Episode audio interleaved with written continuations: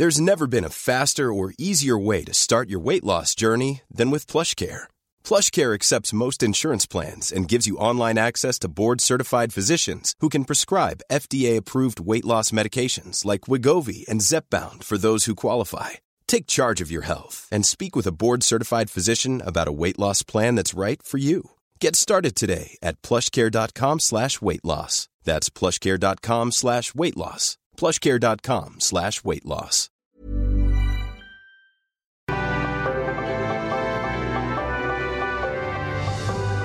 Mikhail Gorbachev, una de las figuras políticas clave del siglo XX, cumple hoy 91 años. Y su legado como el último líder de la Unión Soviética no puede pasar inadvertido debido a las controversias que existen sobre él, porque hay quienes le aplauden sus reformas con su famosa perestroika, hasta quienes le adjudican la caída de esa superpotencia y la independencia de 15 repúblicas. Lo que no se puede negar es que las decisiones de Gorbachev transformaron al mundo. Él nació en el seno de una familia campesina de origen ucraniano en 1931, en el sureste de Rusia, durante el llamado Holodomor, también conocido como genocidio ucraniano, un periodo en el que la radical colectivización de la tierra en la era de Stalin derivó en que unos 6 millones de campesinos ucranianos y sus familias murieran de hambre.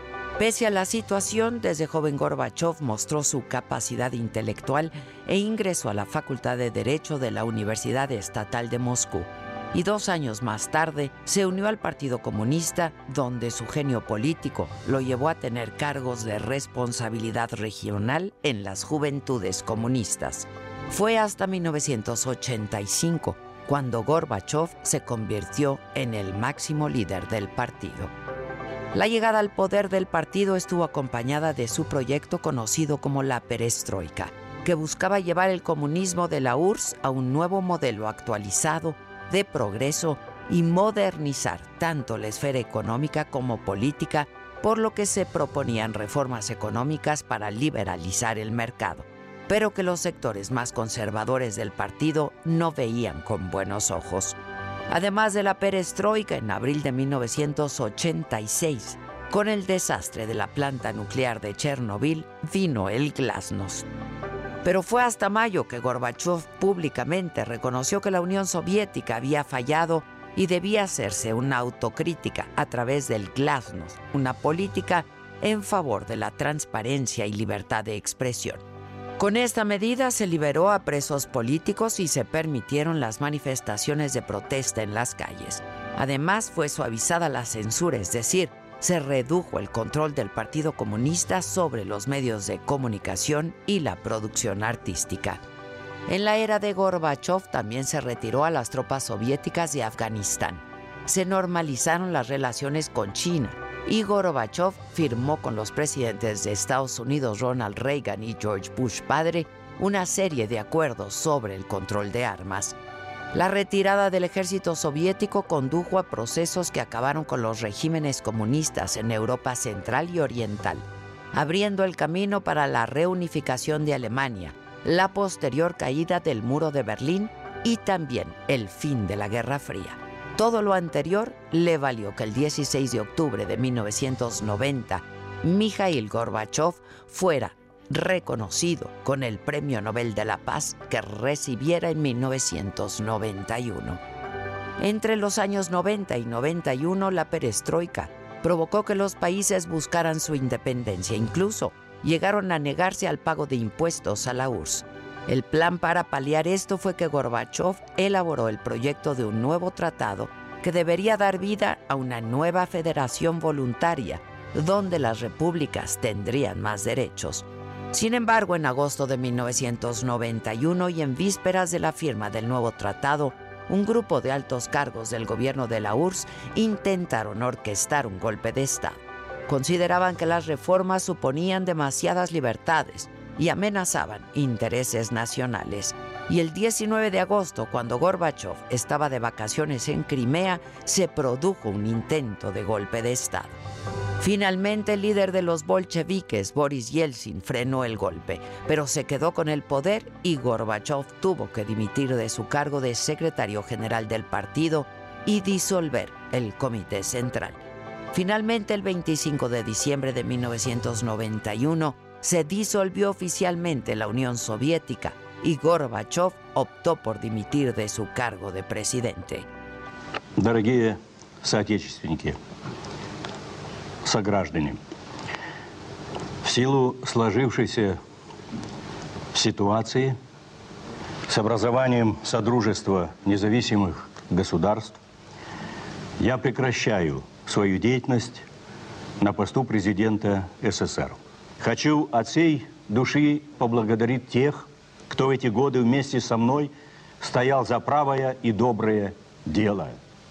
Наверняка, наверняка каких-то ошибок можно было бы избежать, многое сделать лучше, но я уверен, что раньше или позже наши общие усилия дадут плоды. Наши народы будут жить в процветающем и демократическом обществе.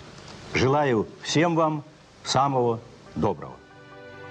Gorbachev abandonó la vida pública hasta 1996, cuando se presentó a elecciones presidenciales en Rusia, pero ante los pésimos resultados no volvió a intentarlo.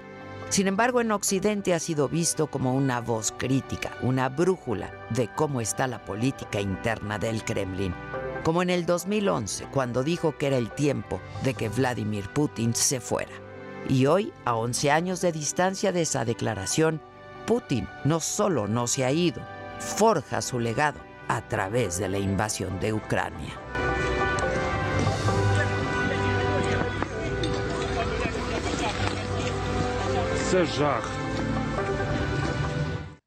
Esto es, me lo dijo Adela, yo soy Adela Micha y ya comenzamos.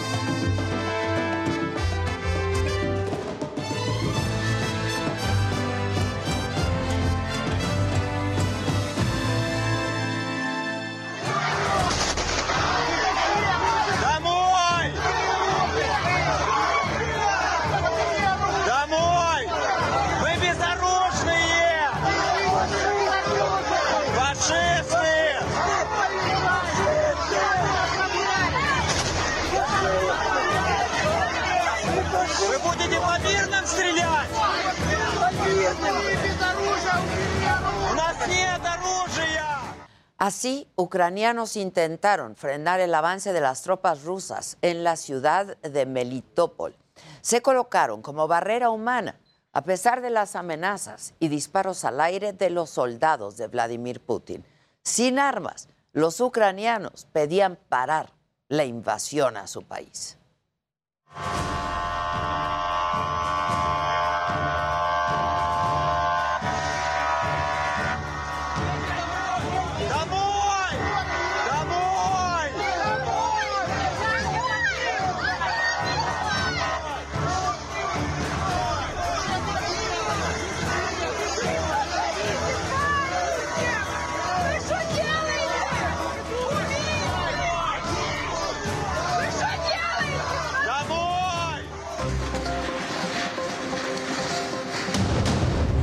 Día 7 de la guerra, Rusia intensifica los ataques en las ciudades de Kiev, Kharkov, Cherniv y Mariupol. El número de muertos ya va en 2.000 personas. El presidente de Ucrania insiste en que la Unión Europea los reconozca como un candidato para integrarse a Europa. Dice que su país está a favor de la libertad.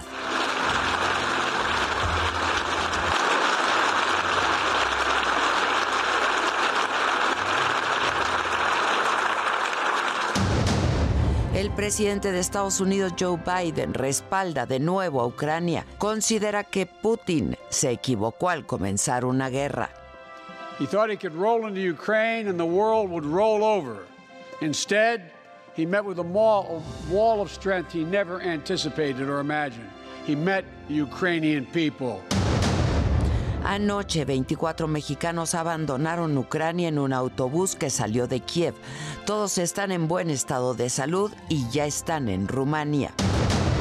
El PAN le exige al presidente que modifique la estrategia de seguridad. Lo acusan por minimizar la masacre de San José de Gracia, Michoacán.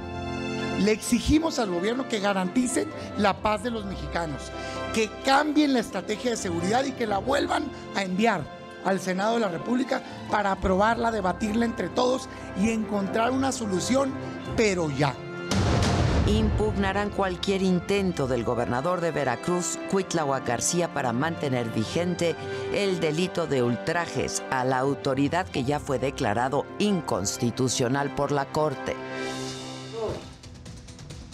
Hola, ¿qué tal? Muy buenos días. Los saludo con muchísimo gusto. Hoy que es miércoles 2 de marzo y estas son hoy las noticias. En el séptimo día de guerra, Rusia intensificó los bombardeos contra Ucrania en las últimas horas. Las tropas rusas avanzan por el norte y el oeste mientras siguen los intensos combates en la ciudad de Kharkov, que es la segunda ciudad más grande y más importante de Ucrania.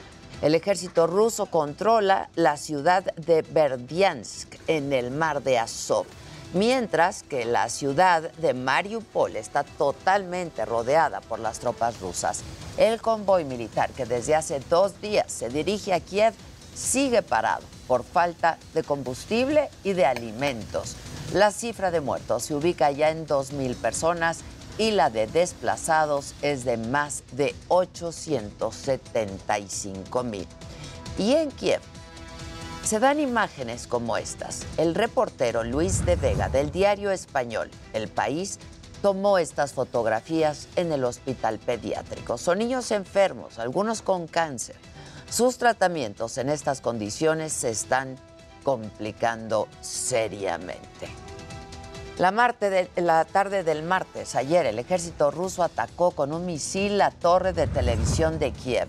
Cinco personas murieron, cinco más resultaron heridas y se interrumpió la transmisión de todos los canales. Previo a este ataque, el gobierno de Rusia le pidió a los habitantes de Kiev que abandonaran la ciudad.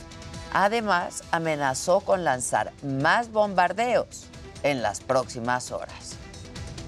Y en tanto, Alexei Mordashov es el hombre más rico de Rusia, pidió ya parar el baño de sangre para ayudar a la gente afectada a rehacer sus vidas. Mientras que los dueños de las petroleras, las gaseras, los bancos rusos callaron. No han hecho ninguna crítica, no han dicho palabra alguna a la decisión del Kremlin.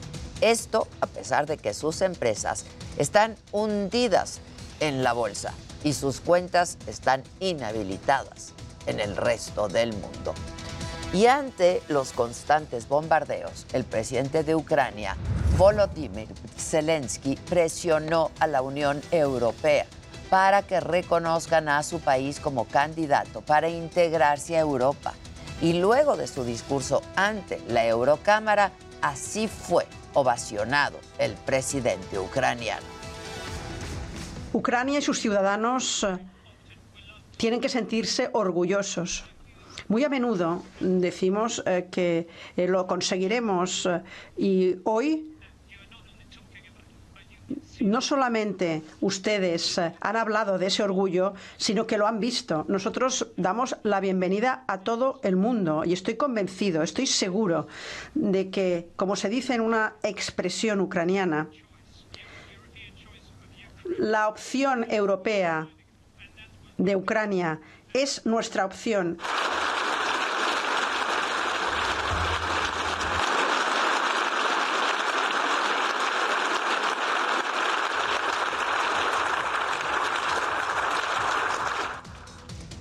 El presidente de Estados Unidos, Joe Biden, respaldó de nuevo a Ucrania. Aseguró que Vladimir Putin se equivocó en su decisión de iniciar una guerra al pensar que el mundo no se daría cuenta de sus acciones. Vladimir Putin sought to shake the very foundations of the free world, thinking he could make it bend to his menacing ways. But he badly miscalculated. He thought he could roll into Ukraine and the world would roll over. Instead, he met with a wall of strength he never anticipated or imagined. He met the Ukrainian people.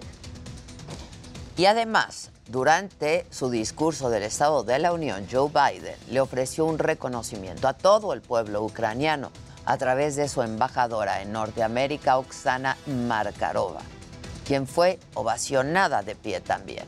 Así fue el momento. Ukrainian ambassador to the United States is here tonight, sitting with the First Lady. Let each of us, if you're able to stand, stand and send an unmistakable signal to the world of Ukraine. Thank you.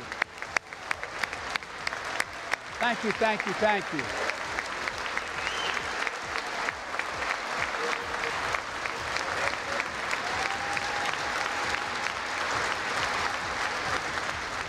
Mientras que en el Reino Unido se dio este momento, la periodista ucraniana Daria Kaleniuk cuestionó al primer ministro Boris Johnson por viajar a Polonia en lugar de Ucrania. Aseguró que la OTAN no está dispuesta a defender porque teme una tercera guerra mundial. Because you are afraid. Because NATO is not willing to defend. Because NATO is afraid of World War III, but it is already starting. And these are Ukrainian children who are there taking the hit. Putin's children are in Netherlands, in Germany. I don't see that. I see that my family members, that my team members are saying that we are crying. We don't know where to run. This is what is happening, Prime Minister. Salieron ya de Ucrania 24 mexicanos. Viajaron de Kiev a Rumania en autobús, todos en buen estado de salud. Esto lo confirmó el canciller Marcelo Ebrard. Los mexicanos fueron recibidos en la ciudad de Siret por el embajador de nuestro país en Rumania, Guillermo Ordórica. Y justamente nos vamos hasta Bucarest, en Rumania. Ahí está mi compañero Raimundo Sánchez, quien es el subdirector editorial de nuestro diario. Raimundo, ¿cómo estás? Buenos días. Buenos días por aquí. ¿Qué tal, Adela? Te saludo con gusto. Pues como bien lo dices, hoy un grupo de mexicanos atravesó por fin la frontera que divide a Ucrania con Rumania. Y bueno, fue un trayecto difícil, lo que nos cuenta la embajadora Olga García, eh, la embajadora de México en Ucrania, es que fue un trayecto de 19 horas. Normalmente, Adela, eh, este trayecto no tomaría más, eh, más de 8 horas y, y 15 minutos por ahí, pero bueno, fueron 19 horas por los retenes que tuvieron que, pues, que sortear los mexicanos, tuvieron que bordear caminos, porque además hay toque de queda, y bueno, eh, la, se la vieron pues complicada este grupo de mexicanos, pero al fin ya tocaron suelo romano. Hoy muy temprano aquí en Rumania, pues ya estaban los mexicanos aquí eh, en este en este país que está pues recibiéndolos y gracias a las gestiones de la Cancillería mexicana. Uno de ellos, ah, eh, Adela, es Omar Aviña y su historia es muy interesante, Adela, porque él pues ya tuvo que evacuar dos países eh, pues en distintos momentos. Hace dos años tuvo que salir de China por la, la emergencia de, del COVID y ahora lo hace de Ucrania por el conflicto bélico con Rusia. Vamos a escuchar, tenemos imágenes de él y nos dio una pequeña entrevista de la. Necesitamos más que oraciones, necesitamos de estar del lado de las víctimas. Muchas personas están quedando aquí, muchas familias están siendo separadas, muchos niños han sido asesinados, muchos hombres están peleando, inclusive en contra de su voluntad, pero es su tierra. O sea, están invadiendo su casa, tienen que defenderla de alguna forma. Adela, este, este personaje, Omar, es un michoacano que durmió en estaciones del metro durante pues, los días previos, durante los días que estaban los ataques. Él llegó a, Ucrania hace mes y medio y ¿sabes a qué fue? A pedir la mano de su novia que conoció en China cuando eran estudiantes. Fue a pedir la mano y resulta pues que ahora se la va a llevar a México porque ella también pasó a este lado de la frontera eh, rumana. Y bueno, su historia eh, es la de, pues, igual que la de los otros 20 eh, mexicanos que salieron con él y ya se sabe que mañana a las 8 de la mañana, hora de, Rumania, el vuelo de la Fuerza Aérea Mexicana, que está acá, pues despega rumbo a México con entre 50 y 100 mexicanos, no nos han dado a conocer el número exacto, pero bueno, ya va de regreso esta misión, esta primera misión, porque se habla de que puede haber más eh, vuelos mexicanos que vengan por más paisanos, pero mañana pues ya estaremos despegando hacia México, estaremos llegando eh, el viernes aproximadamente en las primeras horas y si no ocurre nada extraordinario, pues estaremos reportando eh, los detalles, Adela. Pues afortunadamente te agradezco mucho, Raimundo. Muchas gracias. Buen, buen vuelo de regreso. Cualquier cosa nos comunicamos antes. Muchísimas gracias. Gracias. Hay otros temas. Continúan reforzando la seguridad en la Ciudad de México. El reporte es de Luis Pérez Curta. El secretario de Seguridad Ciudadana de la Ciudad de México, Omar García Harfush, presentó la estrategia Ciudad Segura y reiteró que su objetivo es mejorar las condiciones de paz y tranquilidad, proteger los derechos de la población, aumentar la confianza y percepción de la ciudadanía sobre las instituciones de seguridad.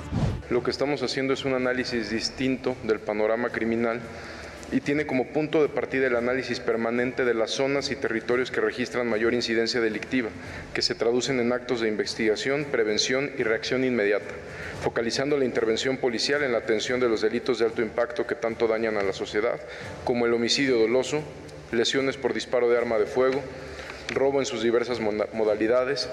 En conferencia de prensa detalló que los elementos de la Subsecretaría de Inteligencia e Investigación Policial y la Coordinación General de Estrategia y Táctica de Operaciones Especiales, la Secretaría de Seguridad Ciudadana, Guardia Nacional y la Marina trabajan en conjunto para poder lograr con éxito las estrategias planteadas. El jefe de la Policía Capitalina señaló que este plan estará implementada en las 16 alcaldías de la Ciudad de México. Las acciones en cada demarcación contemplan cuatro días de acciones en donde se realizará trabajo de campo, recopilación de información, recorrido y detención en flagrancia. En las alcaldías Iztapalapa y Cuauhtémoc se llevaron a cabo de forma estratégica las primeras acciones, las cuales se llevarían en todas las demarcaciones de la Ciudad de México. Se busca desarticular grupos delictivos grandes, pero a su vez atender los puntos generadores de violencia. Se detuvieron a 176 presuntos delincuentes por la comisión de delitos como homicidios, homicidios contra la salud, portación de arma de fuego, robo transeúnte, robo a casa habitación, robo a negocio, encubrimiento de robo a vehículos, entre otros.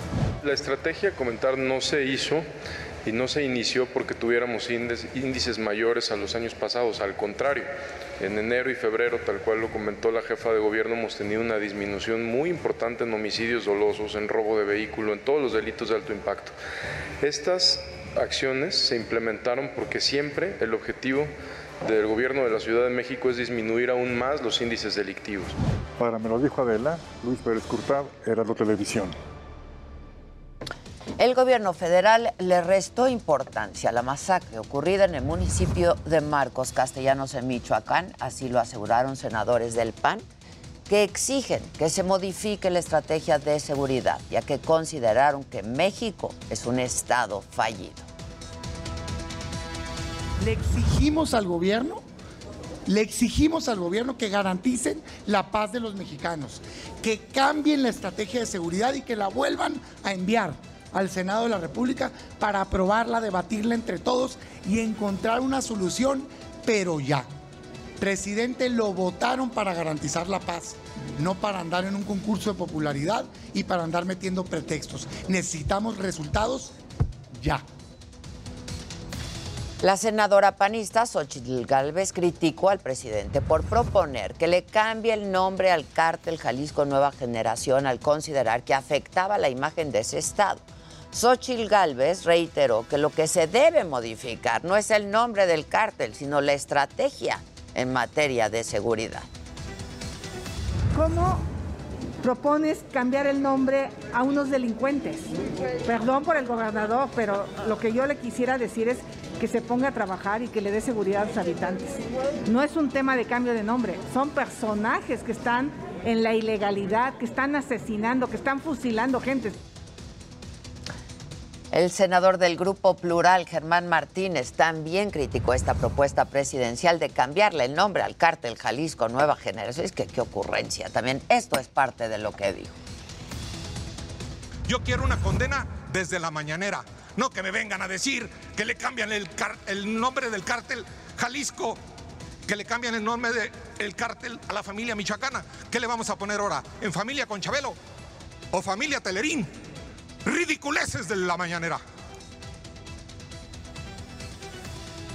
Bueno, en más del escenario político, Movimiento Ciudadano votará en contra de la reforma eléctrica. El coordinador de los diputados del partido, Jorge Álvarez Maínez, dijo que ya están listos para el debate de la iniciativa e incluso están a favor de que el proceso de dictaminación arranque este mismo mes. Lo dijo así. El movimiento ciudadano está abiertamente en contra de la reforma eléctrica y no estamos en la subasta que se quiere crear en la Cámara de Diputados de negociaciones eh, eh, de los grupos parlamentarios. Nosotros tenemos una posición clara, firme y contundente a favor del medio ambiente.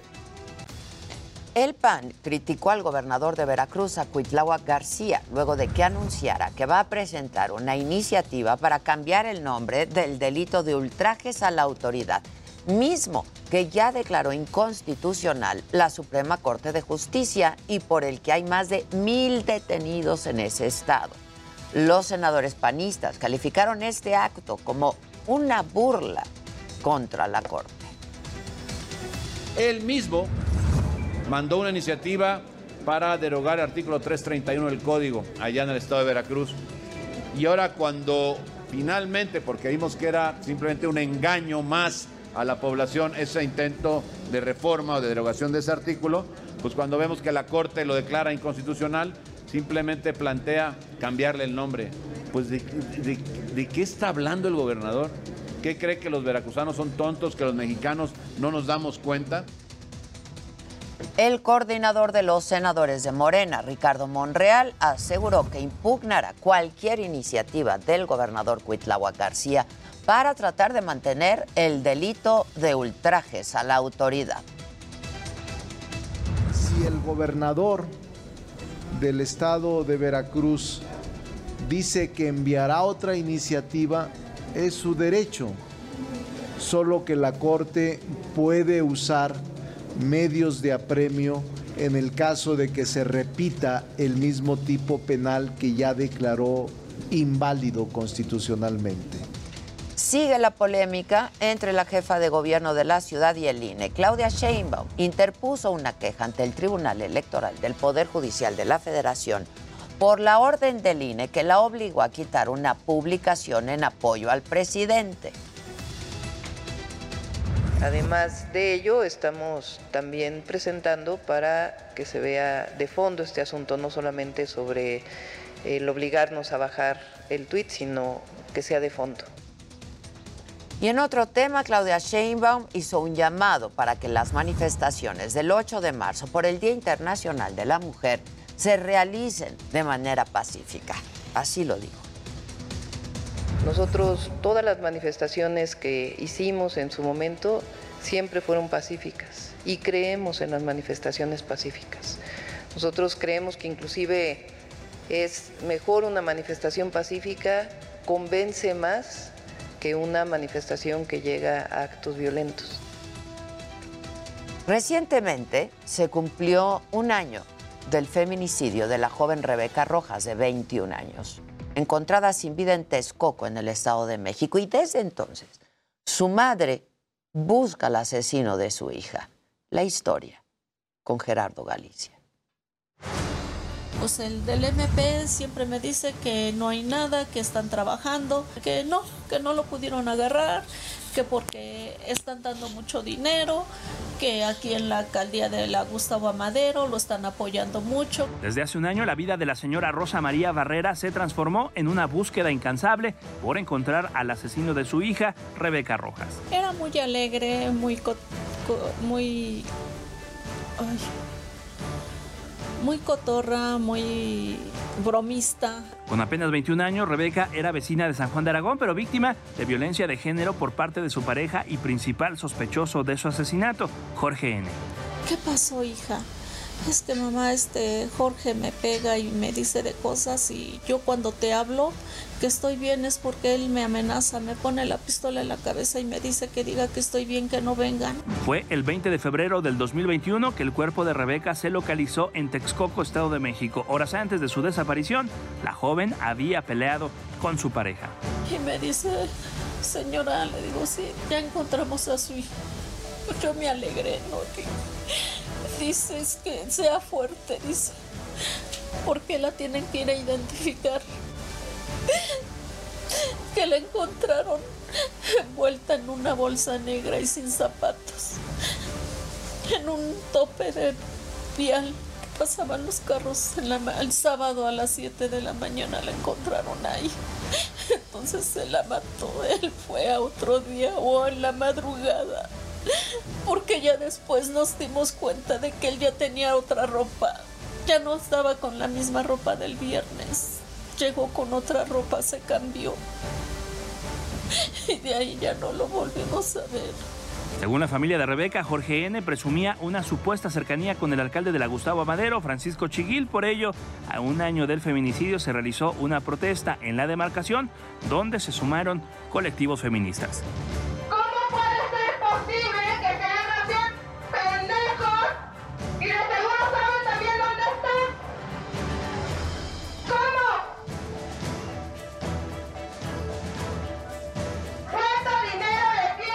Según el Atlas de Feminicidios de la Fiscalía General de Justicia Capitalina, Rebeca Rojas es una de las 72 víctimas de feminicidio registradas en la Ciudad de México tan solo en el 2021. Dejó en el desamparo a su pequeñita, una hija de tan solo 5 años de edad, y su asesino sigue prófugo. que la quiero mucho. Que venga a verme.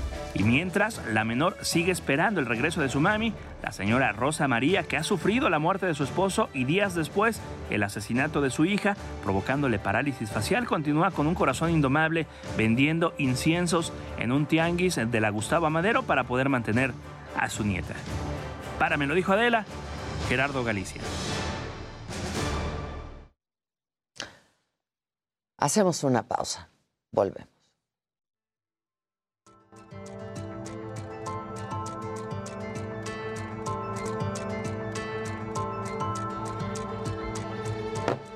Bueno, estamos de regreso y vamos rápidamente a la Fiscalía Antisecuestros en la Alcaldía Azcapotzalco. Ahí está mi compañero Israel Lorenzana. ¿Cómo estás, Israel? Buen día. Adela, muchísimas gracias. Un gusto saludarte esta mañana. Efectivamente, estamos ubicados sobre la avenida Jardín y lo que observas de fondo es precisamente la Fiscalía Antisecuestros de la Fiscalía General de Justicia de la Ciudad de México. Esta mañana, Adela, se llevó a cabo un operativo en calles de la alcaldía Álvaro Obregón, exactamente en la colonia Lomas de Becerra, donde fueron detenidas 12 personas por presunto narcomenudeo y además se les relaciona con una célula de los Canchola. En el operativo participó el personal de inteligencia del Ejército Mexicano, también la Guardia Nacional y por supuesto la Policía de Investigación y elementos de la Secretaría de Seguridad Ciudadana.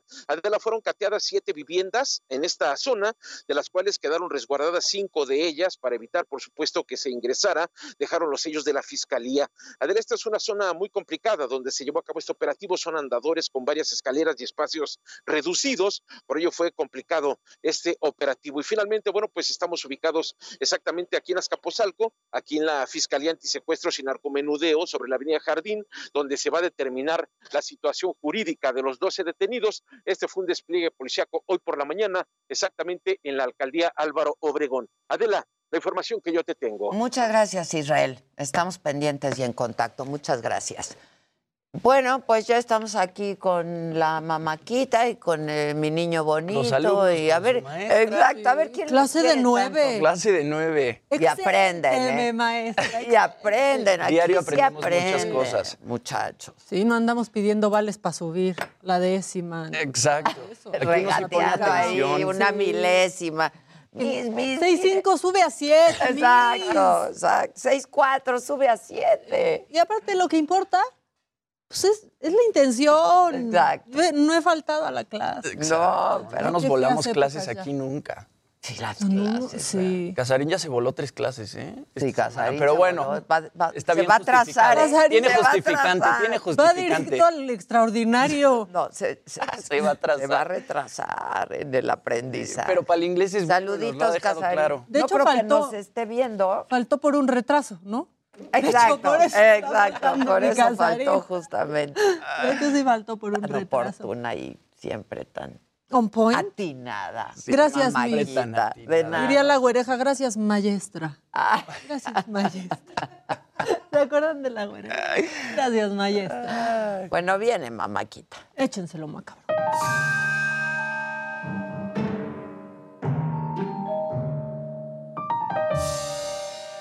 Es miércoles y yo no les voy a decir que es ombligo de semana porque eso se lo dejamos al Jimmy. Él- esa es su frase.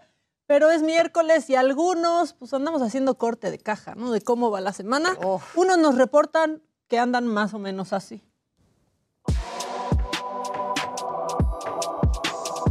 Ahí falta iluminación, ¿eh? Atrás de Man.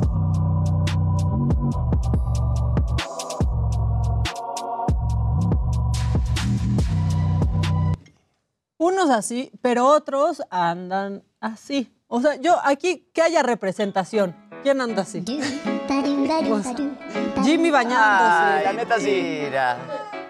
Ya el miércoles empiezas a sentir esperanza, ¿no? Así como que, ay, Empieza a revivir. Muy Muy bonito. Creo que yo ando así. Sí, yo también. yo no sé, no sé, pero creo que tal vez puedo andar así, no sé, estoy buscando cómo ando. ¡Ay, no! ¡No! ¿Qué traía? ¡No! ¡Ay, ay, ay! ¡No! Se metió mega, mega. Yo ando como el Está perrito, bueno, creo, ¿eh? Se La paró, lo, bueno es que se paró Sí. rápido. Y que cayó encima de la bolsa, ahí como Sí. acolchonadito. Eso es. En la cabeza. blandito. Sí, sí. Es Así me iba a blandito. pasar hoy cuando cargué la mochila de Jazzbet. Ya. No manches, cuánto pe... Oye, Yasbet, sobre tu máscara, ¿eh? Que se ande lastimando la, Pero la Yasbet maestra. está la-. No, la Jazz, qué bárbara. Sí, sí, sí, es mi, lider- mi lideresa sindical. Te representa. Exacto, me representa. Bueno, a mí no me engañan. Esta niña es malévola. Yo creo que lo hizo a propósito. Es perversa. Perversa. Maquiavelo. Mala como Rubí.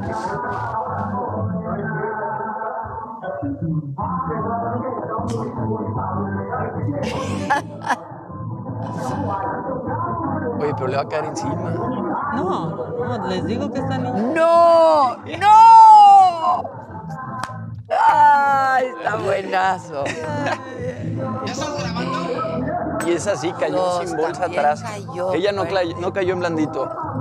Y la niña como si nada. Híjole. Estoy en un pocito. Y ya, Está en un en pocito, diría. ya que andamos con pequeños seres perversillos, este gato. Este Los gato. gatos luego ¿Verdad? son bien perversos. ¿Y cómo lo ven a uno? Sí. Ver- pensando quién sabe qué. A ver. Así le hacen los gatos, vean. Pero aparte, ¿cómo se le ven los Sí, la ojos? oscuridad son. Parece Terminator. Le va a caer, lo va a tirar. Lo Crece está el bien a suspenso. propósito. Crece Sí, el obvio. suspenso. Ay, ay, Ahí le está midiendo la cabeza. y- ¡Ay! No, no, no, no. Ya dame de desayunar, cabrón. Híjole, les digo. Sí, Eso no fue sin querer. No, Claro eso que no. fue súper no fue premeditado, claro. Y tengo otro que es un poquito más largo. ¿Lo guardamos para el ratito o de una lo echamos? échalo, bueno, rapidito. Es que, como dice la maestra, no hay videos largos o cortos, ¿no? Hay cosas buenas Bien, o malas. bien, Voy bien. Ya te- Estrellita en la Ya lo aprendiste. Sí, sí. Hay mucha controversia sobre este video. Unos dicen que es actuado, otros piensan que es real. Lo que sí es real es que esto sí pasa en las calles de nuestra ciudad y en algunos otros países y generalmente pues son los ciudadanos los que salen a rifarse para salvar a otro ciudadano. Por favor, echen ese video. Quiero que pongan atención en lo que va circulando, ¿no? O sea, ahí circulan este hombre de gorra, la niña que está comprando una paleta. Ahora sí que fue a la Pero no de la la esquina. Ah, ya ¿no? la están La atendiendo. están atendiendo. Pareciera que empiezan a notar como a unos sospechosos. Fíjense Sí. que está una puerta abierta de un coche. Hacen tiempo, el hombre ahí sigue. Ya que se vaya la Va. niña, por favor. Pero vean, vean a la mujer de negro. La querían. Vean a este hombre.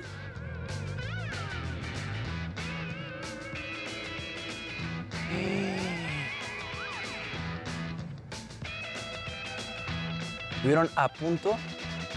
Pareciera. Sí, que la Que querían. La querían, No. sí, pues. Y les digo, hay debate sobre si es actuado o es real. Pero más allá de que sea actuado o Sí real, pasa. esto sí pasa. Claro. Sí. Y no había ahí un la- solo Híjole. policía. Y generalmente no hay un solo policía. No se ve actuado. sí. No, no se ve Yo, actuado. yo sé. pienso que no se ve. Pienso que no Pero se ve y se me ¿quién hizo bien estaría grabando? Parece que son cámaras de seguridad, Sí, parecía una cámara de seguridad. Porque Es no que la tiene salvó audio, ¿no? su ángel guardián, ¿no? Híjoles.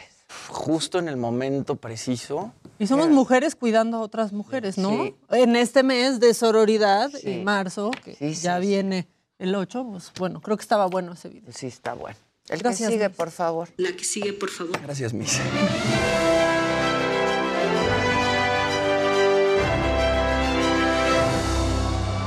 Buenos días, gente querida. Feliz ombliguito de la semana. Ay, Y Buenos ahora días, ya es ombliguito. Mis- uno nos has Ombliguito enseñado de No, la eso no se los he Si aquí enseñado. no podemos decir ni el galeno, ni nosocomio. No, no, nada de eh, eso. Ombligo de semana menos, jueves Ni el tampoco. facultativo, nada de eso. Las Q-babies tampoco Las se toman. No, no, no.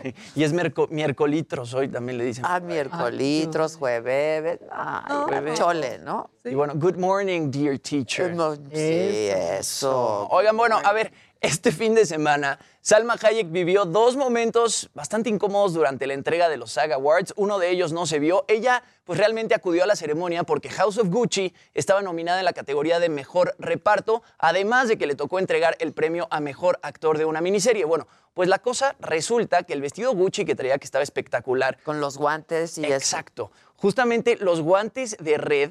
Ella va al baño antes de entregar el premio y se quedó atorada en ¿En el, el vestido de? Fran Drescher, eh, el, Ah. el guante. ¡Qué Porque- sueño!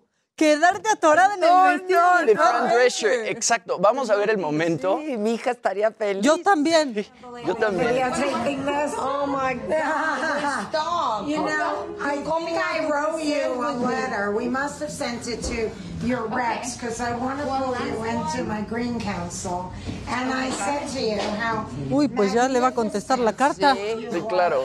Gucci and how fearless you were. And ironically, how much I love that we Y ya lo- always la logran destrabar. randomly run into each other, including Boulevard Saint-Germain in Paris. Bueno, así Salma Hayek se le atora el, el guante en el vestido y bueno, Que eso pasa mucho, ¿eh? Eso pasa mucho Porque ella trae es. piedra, ¿no? Está, está como bordado, entonces la red se atora. o luego cuando se te ato- cuando se atora algo así, o se- se- el pelo de una mujer se te atora en algún lugar también es así. Sí, como, sí. "Puta, Bueno, ¿y ahora qué hago?". se te atora ahí. complicado. Es complicado. No, es complicado. Más, más, más incómodo el diálogo, ¿no? Porque Fran Drescher le estaba diciendo, te escribí. Te escribí, no me Eso está peor. Te estoy invitando. Sí, le mandé una Claro. invitación a tu mano. Pero qué que no sé inteligente qué. ella, la verdad. Ya, me a- ya se atoró, pues Ya se ahora me la atoró. atoro, ¿no? Ya la agarró. Yo adoro a Fran, ¿eh?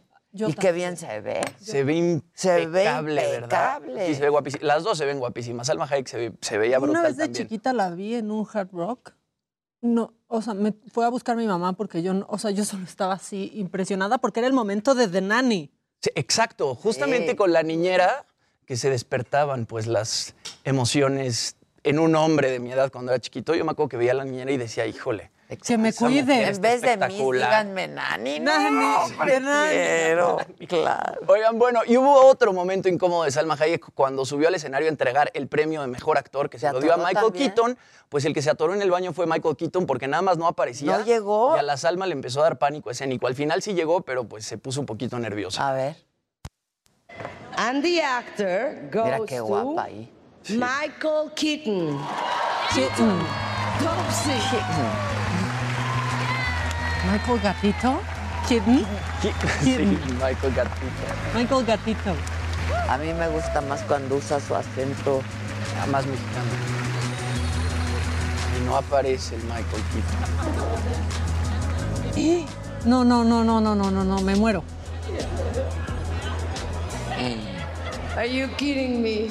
I have stage fright. Come on, Michael. Ay, por Ah. Y me encanta a mí, Michael. Él es increíble. Míralo, me encanta. Thank you very much. Sorry. Quick trip to the men's room. It's, it is packed, by the way. Bueno, ahí Qué la padre, Salma. tú. Qué guapa se veía, Salma. Sí. Increíble, ¿no? Esos vestidos Gucci que súper usa. Salma. Sí. Sí. Pues imagínate su wardrobe ahí, su, No, su no. guardarropa. Imagínate nunca que tener que preguntar cuánto cuesta el buen Gucci. Exacto. Exacto. O sea, yo, conozco, yo conozco a dos que serían muy felices. Sí, la verdad, sí. Yo también, yo también conozco. Oigan, bueno, en otras cosas, Ángel Quesada, que es este eh, rapero mexicano que le ha estado rompiendo, que es mejor conocido como Santa Fe Clan. Bueno, él nace, ¿no? En el barrio de Santa Fe, en Guanajuato, por eso su nombre. En enero de este año se presentó en la Feria de León. Eh, aquí lo pasamos, la gente se puso loquísima, evadieron a la seguridad del lugar e ingresaron a la fuerza. Eran 17 mil personas. Aquí vemos imágenes de ese momento. Justamente evaden a los lobos y logran entrar a la Feria de León. Eh, la noticia se hizo muy viral en redes sociales. Todo el mundo se volvió loco por ver a Santa Fe Clan. Y bueno, este fin de semana, este mismo rapero viaja a su barrio para realizar una firma de autógrafos previa a su concierto y ahora se viralizaron unos videos de él caminando por las calles con un cuerpo de seguridad que ni Justin Bieber. Chequen nada más con cuánta seguridad Ay, llega no, a su barrio en Santa Fe, Guanajuato. Con toda la SWAT. No manches.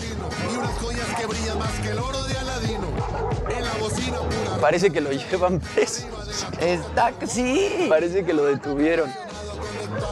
Wow. ¿Quién le puso esta seguridad? Pues eran, justamente eran elementos de la Secretaría de Seguridad Ciudadana y de la Secretaría de Seguridad Pública. Pero es que el tipo justamente, en todo Yo México creo es que todos querían estar junto a él. Claro. ¿no? Y aparte más, imagínate que ¿A creció en ese barrio. Ahí lo conocía absolutamente Claro, todo el mundo. todos. Toda la seguridad ciudadana quería Ahí estar estaba. ahí. Pues claro. Así estoy yo cuando regreso a satélite. No, no es cierto. Jimmy corriendo en el Naucali. Exacto. Ay, ajá, sí. Oigan, bueno, eh, ¿da tiempo para otra cosa? Pues no, ¿O vamos, con- con el que sigue, por favor. desde Barcelona.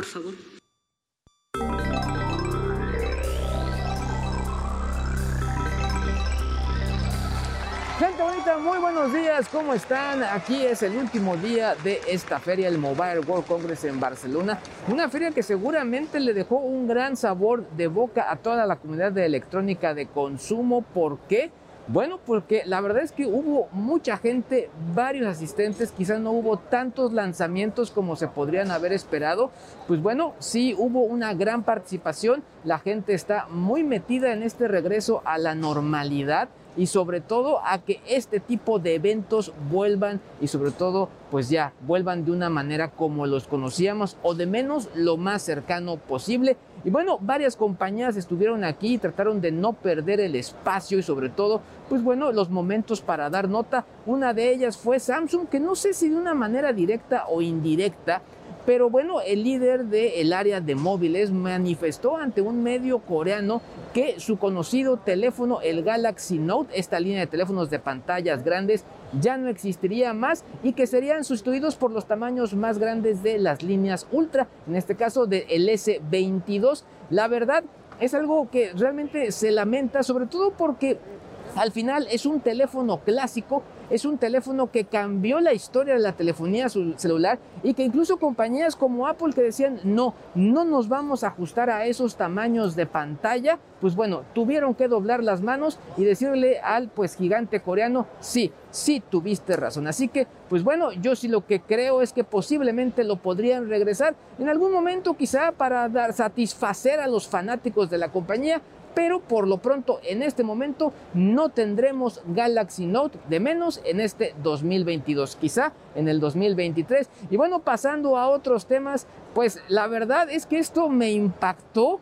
Me, gusta, pero como siempre me asusta y es que, pues bueno, sí, hay varios metaversos y una compañía que no podía quedarse atrás en este sentido es la gente de la compañía HTC. Ellos contaban con varios dispositivos de realidad virtual que eran conocidos como Vive.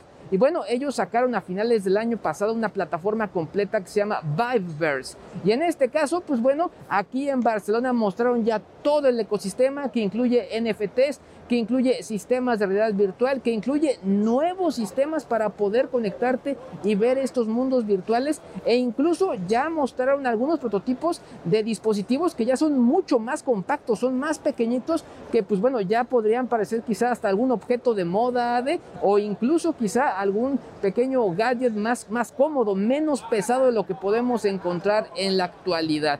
La verdad es que luce interesante, algo que también me llamó la atención es que trabajan muy de cerca con el tema de 5G, mostrando un pequeño vehículo a control remoto a manera de demo en el cual se maneja pues eh, con ningún tipo de pues de lentitud en la respuesta, con muy poca latencia. De esta manera, pues mientras aceleras, mueves el volante de un dispositivo, se va moviendo también este vehículo. Es algo que esto sí podríamos ver de una manera mucho más cercana en México con el despliegue de las redes 5G. Y finalmente, para terminar, esto que también me asusta, pero también me gusta, es el CyberDog de Xiaomi.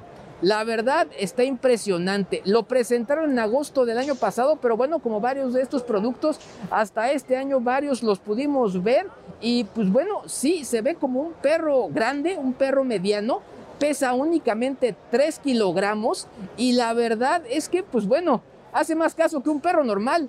O sea, pues eh, le estuvieron dando algunas órdenes, que se moviera, que diera la pata, que quisiera para atrás, para adelante, etcétera, etcétera, etcétera. Y bueno, ahí lo ven cómo realiza estos movimientos. A mí realmente me impresionó. No sé si cambiaría a Gizmo, ¿por qué? Porque bueno, este hace gracias, pero no ensucia con sus gracias. El Gizmo sí ensucia con sus gracias. Pero bueno, la verdad es que, pues bueno, una, una gran eh, experiencia haber conocido este tipo de gadgets. Por lo pronto, el día de mañana estaremos ya en la mesa de Me lo dijo Adela. Por lo pronto, cuídense mucho y les mando un abrazo desde aquí, desde Barcelona.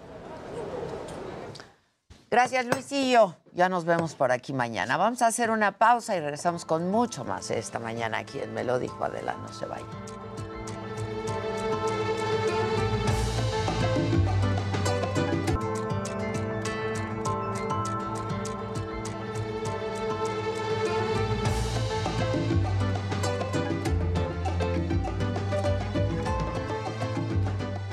La respuesta de Occidente ante la invasión de Rusia a Ucrania no tiene precedente. El objetivo, acorralar al presidente ruso. Poco a poco, Vladimir Putin finca su legado, transformándose en un paria, como le ha llamado Joe Biden, de la escena internacional. Y a la par, se va quedando solo con sus pocos aliados. Y la muestra más simbólica de este aislamiento se dio ayer en el Consejo de Derechos Humanos de Naciones Unidas, cuando 140 representantes internacionales abandonaron la sala mientras se transmitía un mensaje del canciller ruso Sergei Lavrov. Rusia solo fue escuchada por Siria, por China, por Venezuela y otros cuantos países. El resto del mundo le dio la espalda.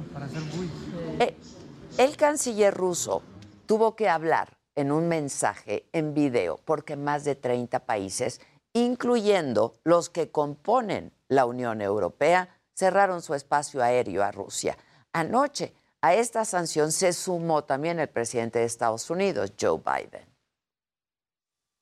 I'm announcing that we will join our allies in closing off American airspace to all Russian flights, further isolating Russia and adding additional squeeze on their economy. We, the United States of America, stand with the Ukrainian people. Throughout our history, we've learned this lesson. When dictators do not pay a price for their aggression, they cause more chaos. Y así los movimientos en el tablero internacional se van dando uno a uno. Occidente se ha unido y ha roto paradigmas. Por primera vez en la historia, la Unión Europea financiará con un fondo de 500 millones de euros la compra y la entrega de armas y ayuda humanitaria a un país bajo ataque. Ante el Parlamento Europeo, esto dijo la presidenta de la Comisión Europea, Ursula von der Leyen. Honourable members, this is a moment of truth for Europe. And let me quote the editorial of one Ukrainian newspaper, the Kiev Independent, published just hours before the invasion began, and I quote, This is not just about Ukraine. It's a clash of two worlds, two polar set of values. How we respond today to what Russia is doing will determine the future of the international system. Desde su creación, la Unión Europea no había dado un paso tan firme en materia de seguridad. Otro paradigma que se ha roto fue el de los países de la Organización del Tratado del Atlántico Norte, la OTAN. Pactaron destinar el 2% de su PIB a seguridad. Eso incluye a Alemania, que siempre había mostrado resistencia. Un tercer paradigma que se rompió fue el de Suiza, que dejó de lado la neutralidad histórica que lo ha caracterizado y que no abandonó ni siquiera en la Segunda Guerra Mundial. Vamos a escuchar a su presidente, Ignacio Cassis. Russia's attack against Ukraine is unacceptable with regards to international law, unacceptable politically speaking, and unacceptable from a moral point of view. The Federal Council has decided to fully adopt the European Union sanctions, including asset freezing. Y las sanciones no solamente han venido de los gobiernos. Rusia ha sido sacada del Mundial de Qatar. La Fórmula 1 canceló el Gran Premio de Sochi y la UEFA dio de baja la final de la Champions League en San Petersburgo. Gigantes tecnológicos como Apple suspendieron la venta de sus productos en Rusia. Y así, todas estas sanciones se dan mientras el Kremlin tiene bajo asedio a Kiev, la capital de Ucrania, y que en otro momento fue el corazón de Rusia. Por eso es que la defensa se concentra ahí. Así lo dijo el presidente ucraniano Volodymyr Zelensky. Харків та Київ для Росії зараз найбільш важливі мішені. Терор направлений на те, щоб зламати нас, щоб зламати наш спротив. Вони йдуть в нашу столицю так само, як і на Харків. Тому оборона столиці сьогодні це ключовий пріоритет для держави. В усіх містах Україна повинна зробити усе можливе, щоб зупинити ворога. За це відповідають військові та цивільна влада кожного міста. Але Київ це особливо. Захистимо Київ, захистимо державу. Київ це серце нашої країни, і воно має битися. І воно буде битися, щоб перемогло життя. Desde hace siete días, el mundo ha dejado de ser el mismo. Hoy la geopolítica se transforma ante nuestros ojos y hasta podemos seguirla en vivo desde una pantalla. No hay forma de evadir la realidad, ni de voltear a otro lado ante el sufrimiento de miles, millones de ucranianos. Los países tienen que tomar una postura y tiene que ser clara, contundente, categórica. Así se va a escribir la historia del mundo y la propia. Esto es, me lo dijo Adela, soy Adela Micha y seguimos con mucho más a través del Heraldo Televisión y de nuestras plataformas digitales. Día 7 de la guerra. Rusia intensifica los ataques en las ciudades de Kiev, Kharkov, Cherniv y Mariupol. El número de muertos ya va en 2.000 personas. El presidente de Ucrania insiste en que la Unión Europea los reconozca como un candidato para integrarse a Europa. Dice que su país está a favor de la libertad.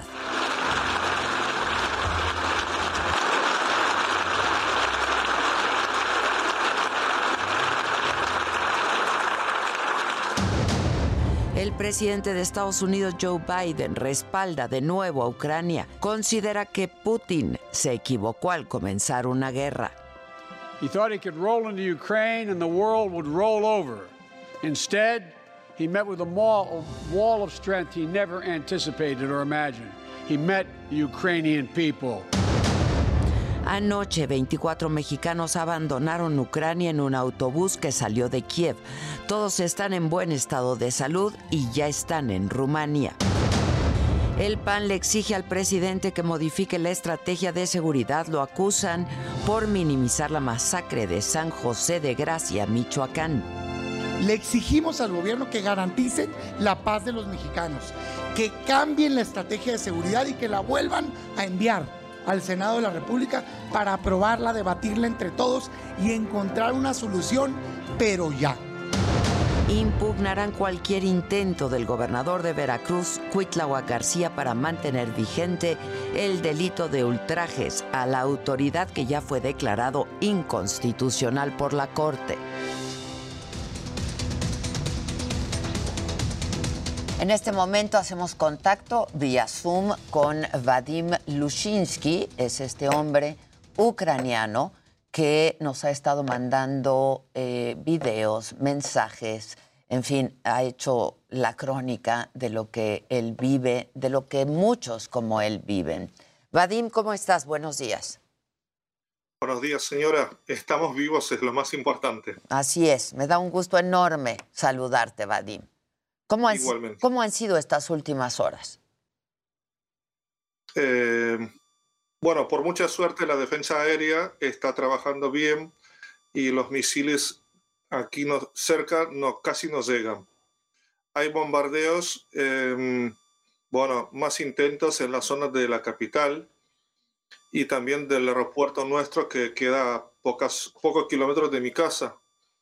Eh, por la tarde salió un aviso por una funcionaria nuestra que la zona del aeropuerto militar está minada y nos advierten que no podemos eh, ni andar ahí por la zona ni salir eh, para solo sacar fotos.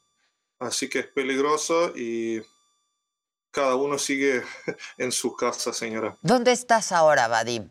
¿Desde dónde estás haciendo este enlace? Eh, mire, estoy en el pasillo para poder salir rápido de mi casa al refugio, pero en el pasillo no se puede prender la luz porque la, hay militantes que ahora eh, pasan por las calles y nos indican que a partir por la tarde, a partir de las 5, hay que apagar las luces para no mostrar al enemigo que, bueno, para mostrar una ubicación de la gente que está todavía, que no se fue para, para Europa. Estás en el pasillo porque hay un poco de luz todavía, ¿no? Al exterior. Y tengo una lámpara y si hay una explosión cerca, tengo que correr al, al, al refugio. Al refugio, donde está tu esposa y tu, y tu Sí. hijo, ¿no? Mi familia completa, sí, señora. Y se siguen escuchando explosiones continuamente, Vadim. ¿Qué, qué, qué- se han vivido ustedes, esta familia, en Eh, las últimas horas? Que como ustedes, muchas otras familias. Estamos escuchando las explosiones fuertes em, porque se escuchan, el- aunque tenemos mucha distancia, digamos, de, de- de Kiev, pero las explosiones son muy fuertes. Así que lo que pasa en Kiev lo sentimos también. Y en el aeropuerto em, siguen atacando los infiltrados porque los dejan caer desde el cielo, los pa- paracaidistas siguen intentando atacar al aeropuerto, así que estamos eh, también escuchando tiroteos, Permanentemente. prácticamente sí. Eh, Hoy tenemos como seis veces alerta de bombardeo. seis veces Sí, señor. en lo que va del día. ¿Qué, qué, qué- qué hora es allá? Eh, Es- pasando las seis de la De tarde. las seis de la tarde, exactamente. Tenemos una diferencia de ocho horas, aquí son las 10 con 15 prácticamente, allá pasando las seis de la tarde. Ahora, a, en- a los habitantes de Kiev se les ha pedido que si pueden salgan de Kiev, Vadim. Bueno, eh, fue un mensaje también de la parte rusa. Eh, es que hace un par de horas empezaron a mandarnos mensajes bastante raros porque dicen que eh, nuestro gobierno firmó un acuerdo con los rusos. Creo que es algo muy falso porque no, no es verdad. Eh, el presidente y el gobierno nuestro sigue estando ahí resistiendo a la invasión. Y también nos llegan mensajes eh, pidiéndonos abandonar la zona. Creo que es por asustarnos o creo que puede venir una ola de bombardeos más fuertes. ¿Por dónde les llegan estos mensajes? ¿Vía qué? Eh, por vía, por redes sociales que todavía las tenemos, eh, no, no tenemos apagadas porque em, la posibilidad de mandar SMS ah, es nuestra funcionaria. Exacto, que la Eh, estamos viendo mandando el mensaje, ¿no? Sí, está anunciando, eh, advirtiéndonos que no podemos pasar por la zona cercana al aeropuerto militar, que está minado todo. Ahora, eh, ¿has podido hablar con tus familiares, Vadim? Permanentemente hablo con mi mamá, que vive en otra ciudad, también con mi hija, eh, hablo con mi suegra, que vive en Argentina, está participando en manifestaciones todos los días.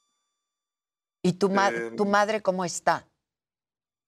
Eh, mi mamá tiene casi 80 años y con mi papá tiene que bajar al, Al refugio. refugio de su edificio, sí, sí, sí, porque es una obligación.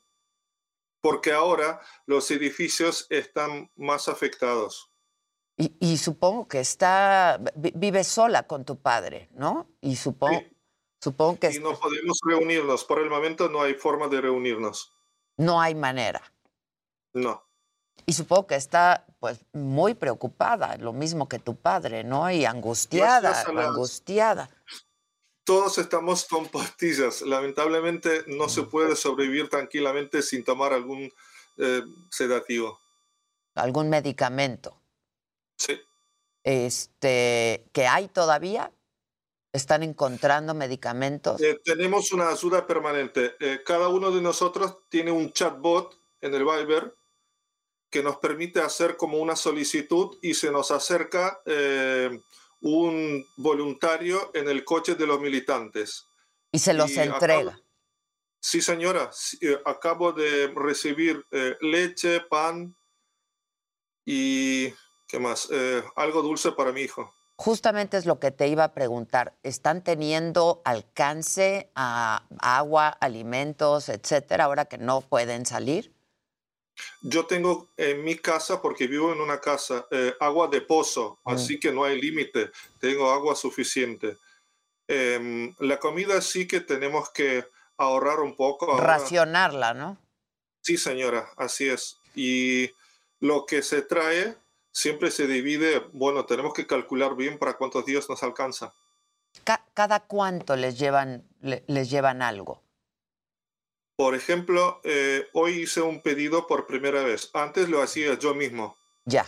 Eh, por ejemplo, cada tres días más o menos eh, hacemos unas compras si es posible. Si no hay posibilidad y hay mucho peligro, eh, lo hacen los militantes.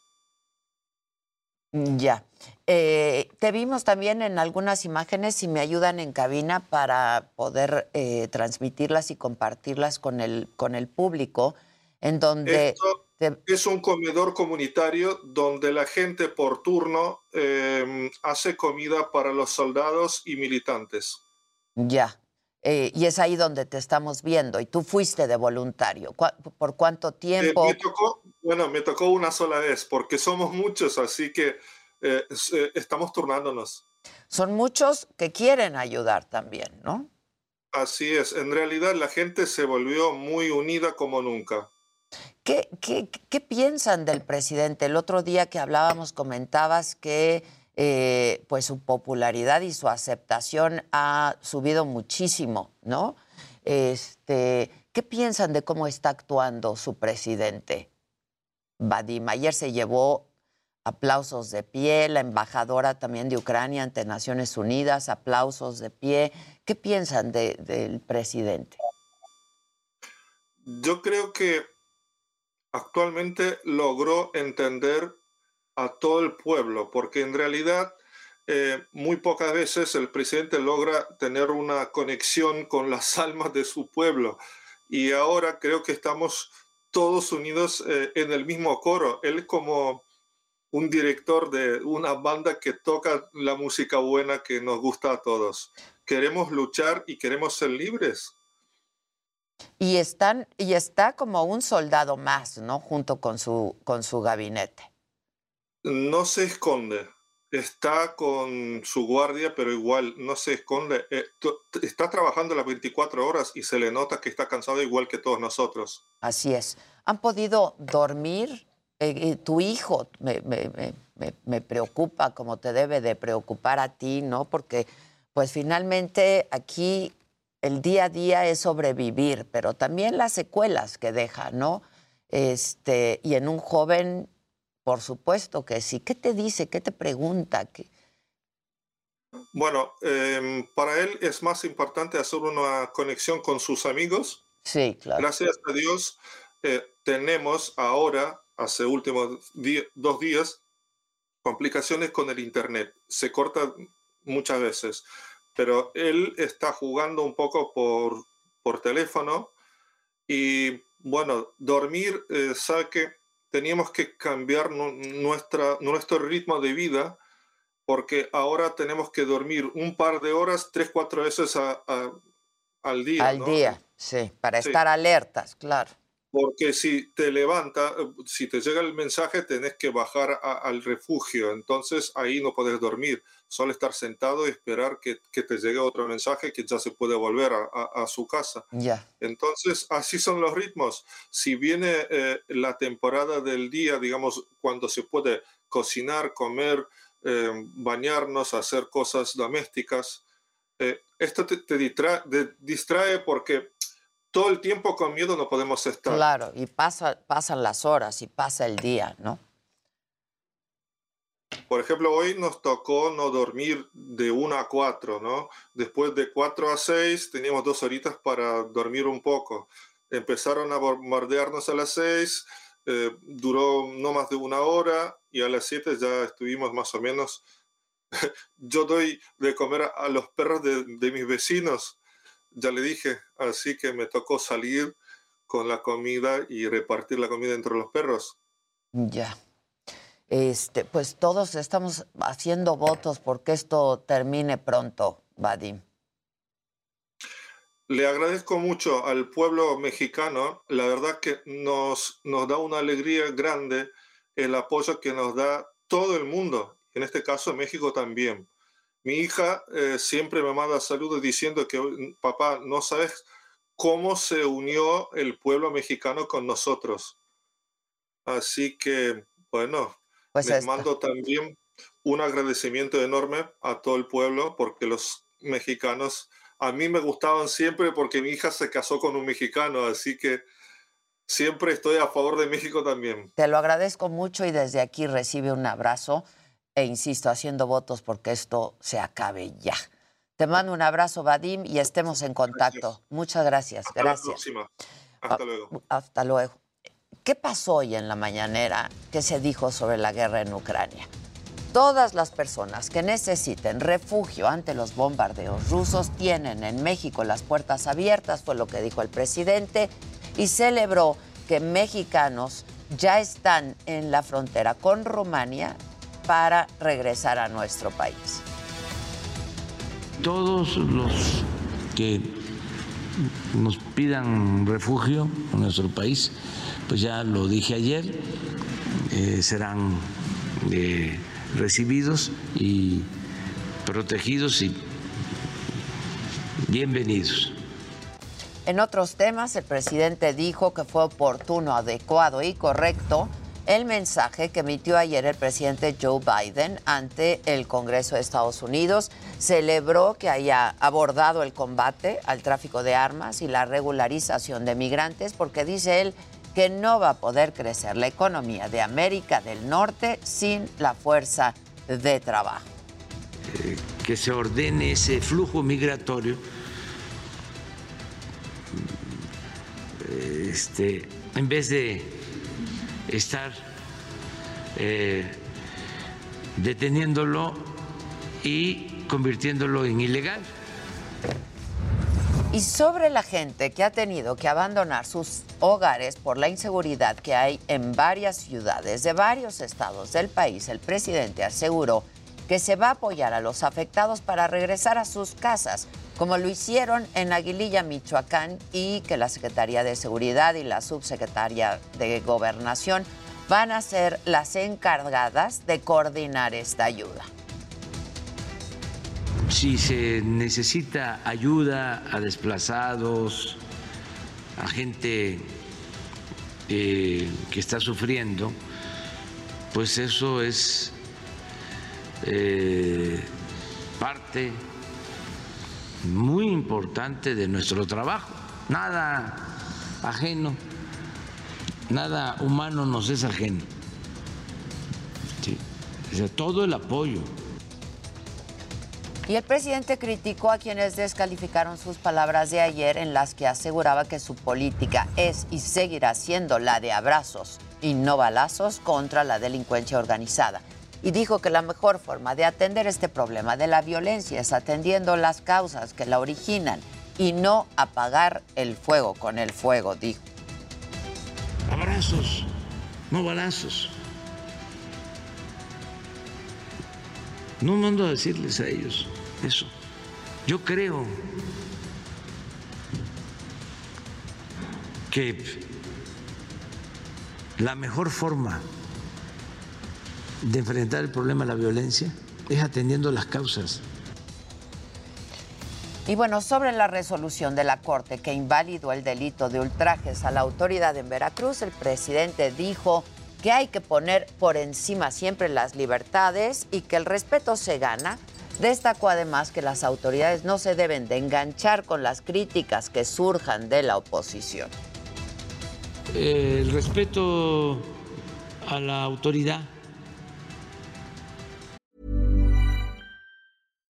Here's a cool fact a crocodile can't stick out its tongue. Another cool fact you can get short term health insurance for a month or just under a year in some states. United Healthcare short term insurance plans are designed for people who are between jobs, coming off their parents' plan, or turning a side hustle into a full time gig. Underwritten by Golden Rule Insurance Company, they offer flexible, budget friendly coverage with access to a nationwide network of doctors and hospitals. Get more cool facts about United Healthcare short term plans at uh1.com. pues eh, se gana. Yo por eso eh, no contesto ni insulto. Vamos a hacer una pausa y regresamos con mucho más esta mañana de miércoles. No se vayan.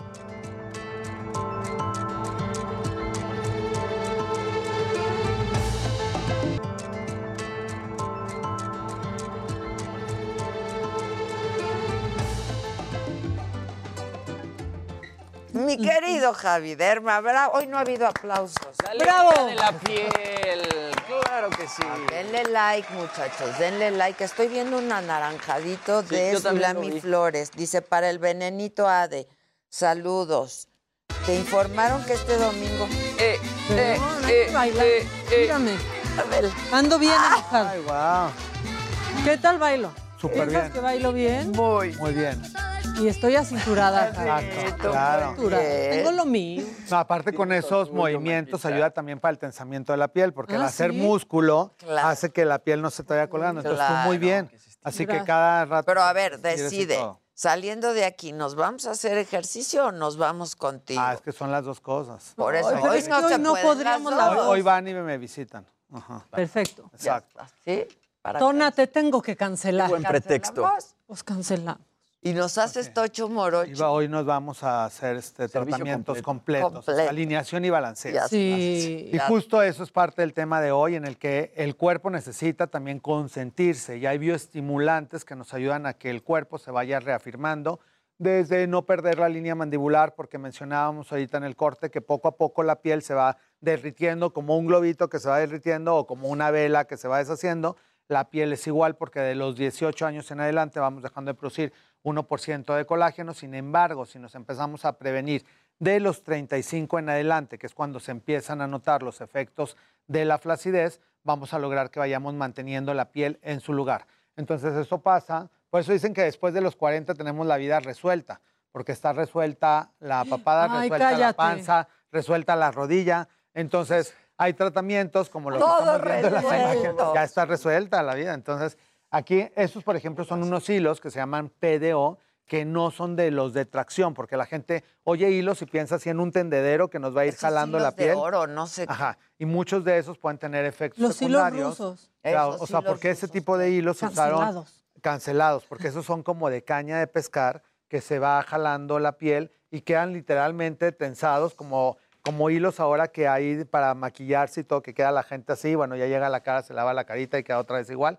Entonces, estos hilos que estamos viendo en la pantalla nos ayudan a, ver, a ver, formación. Qué fuertísimo, ¿no?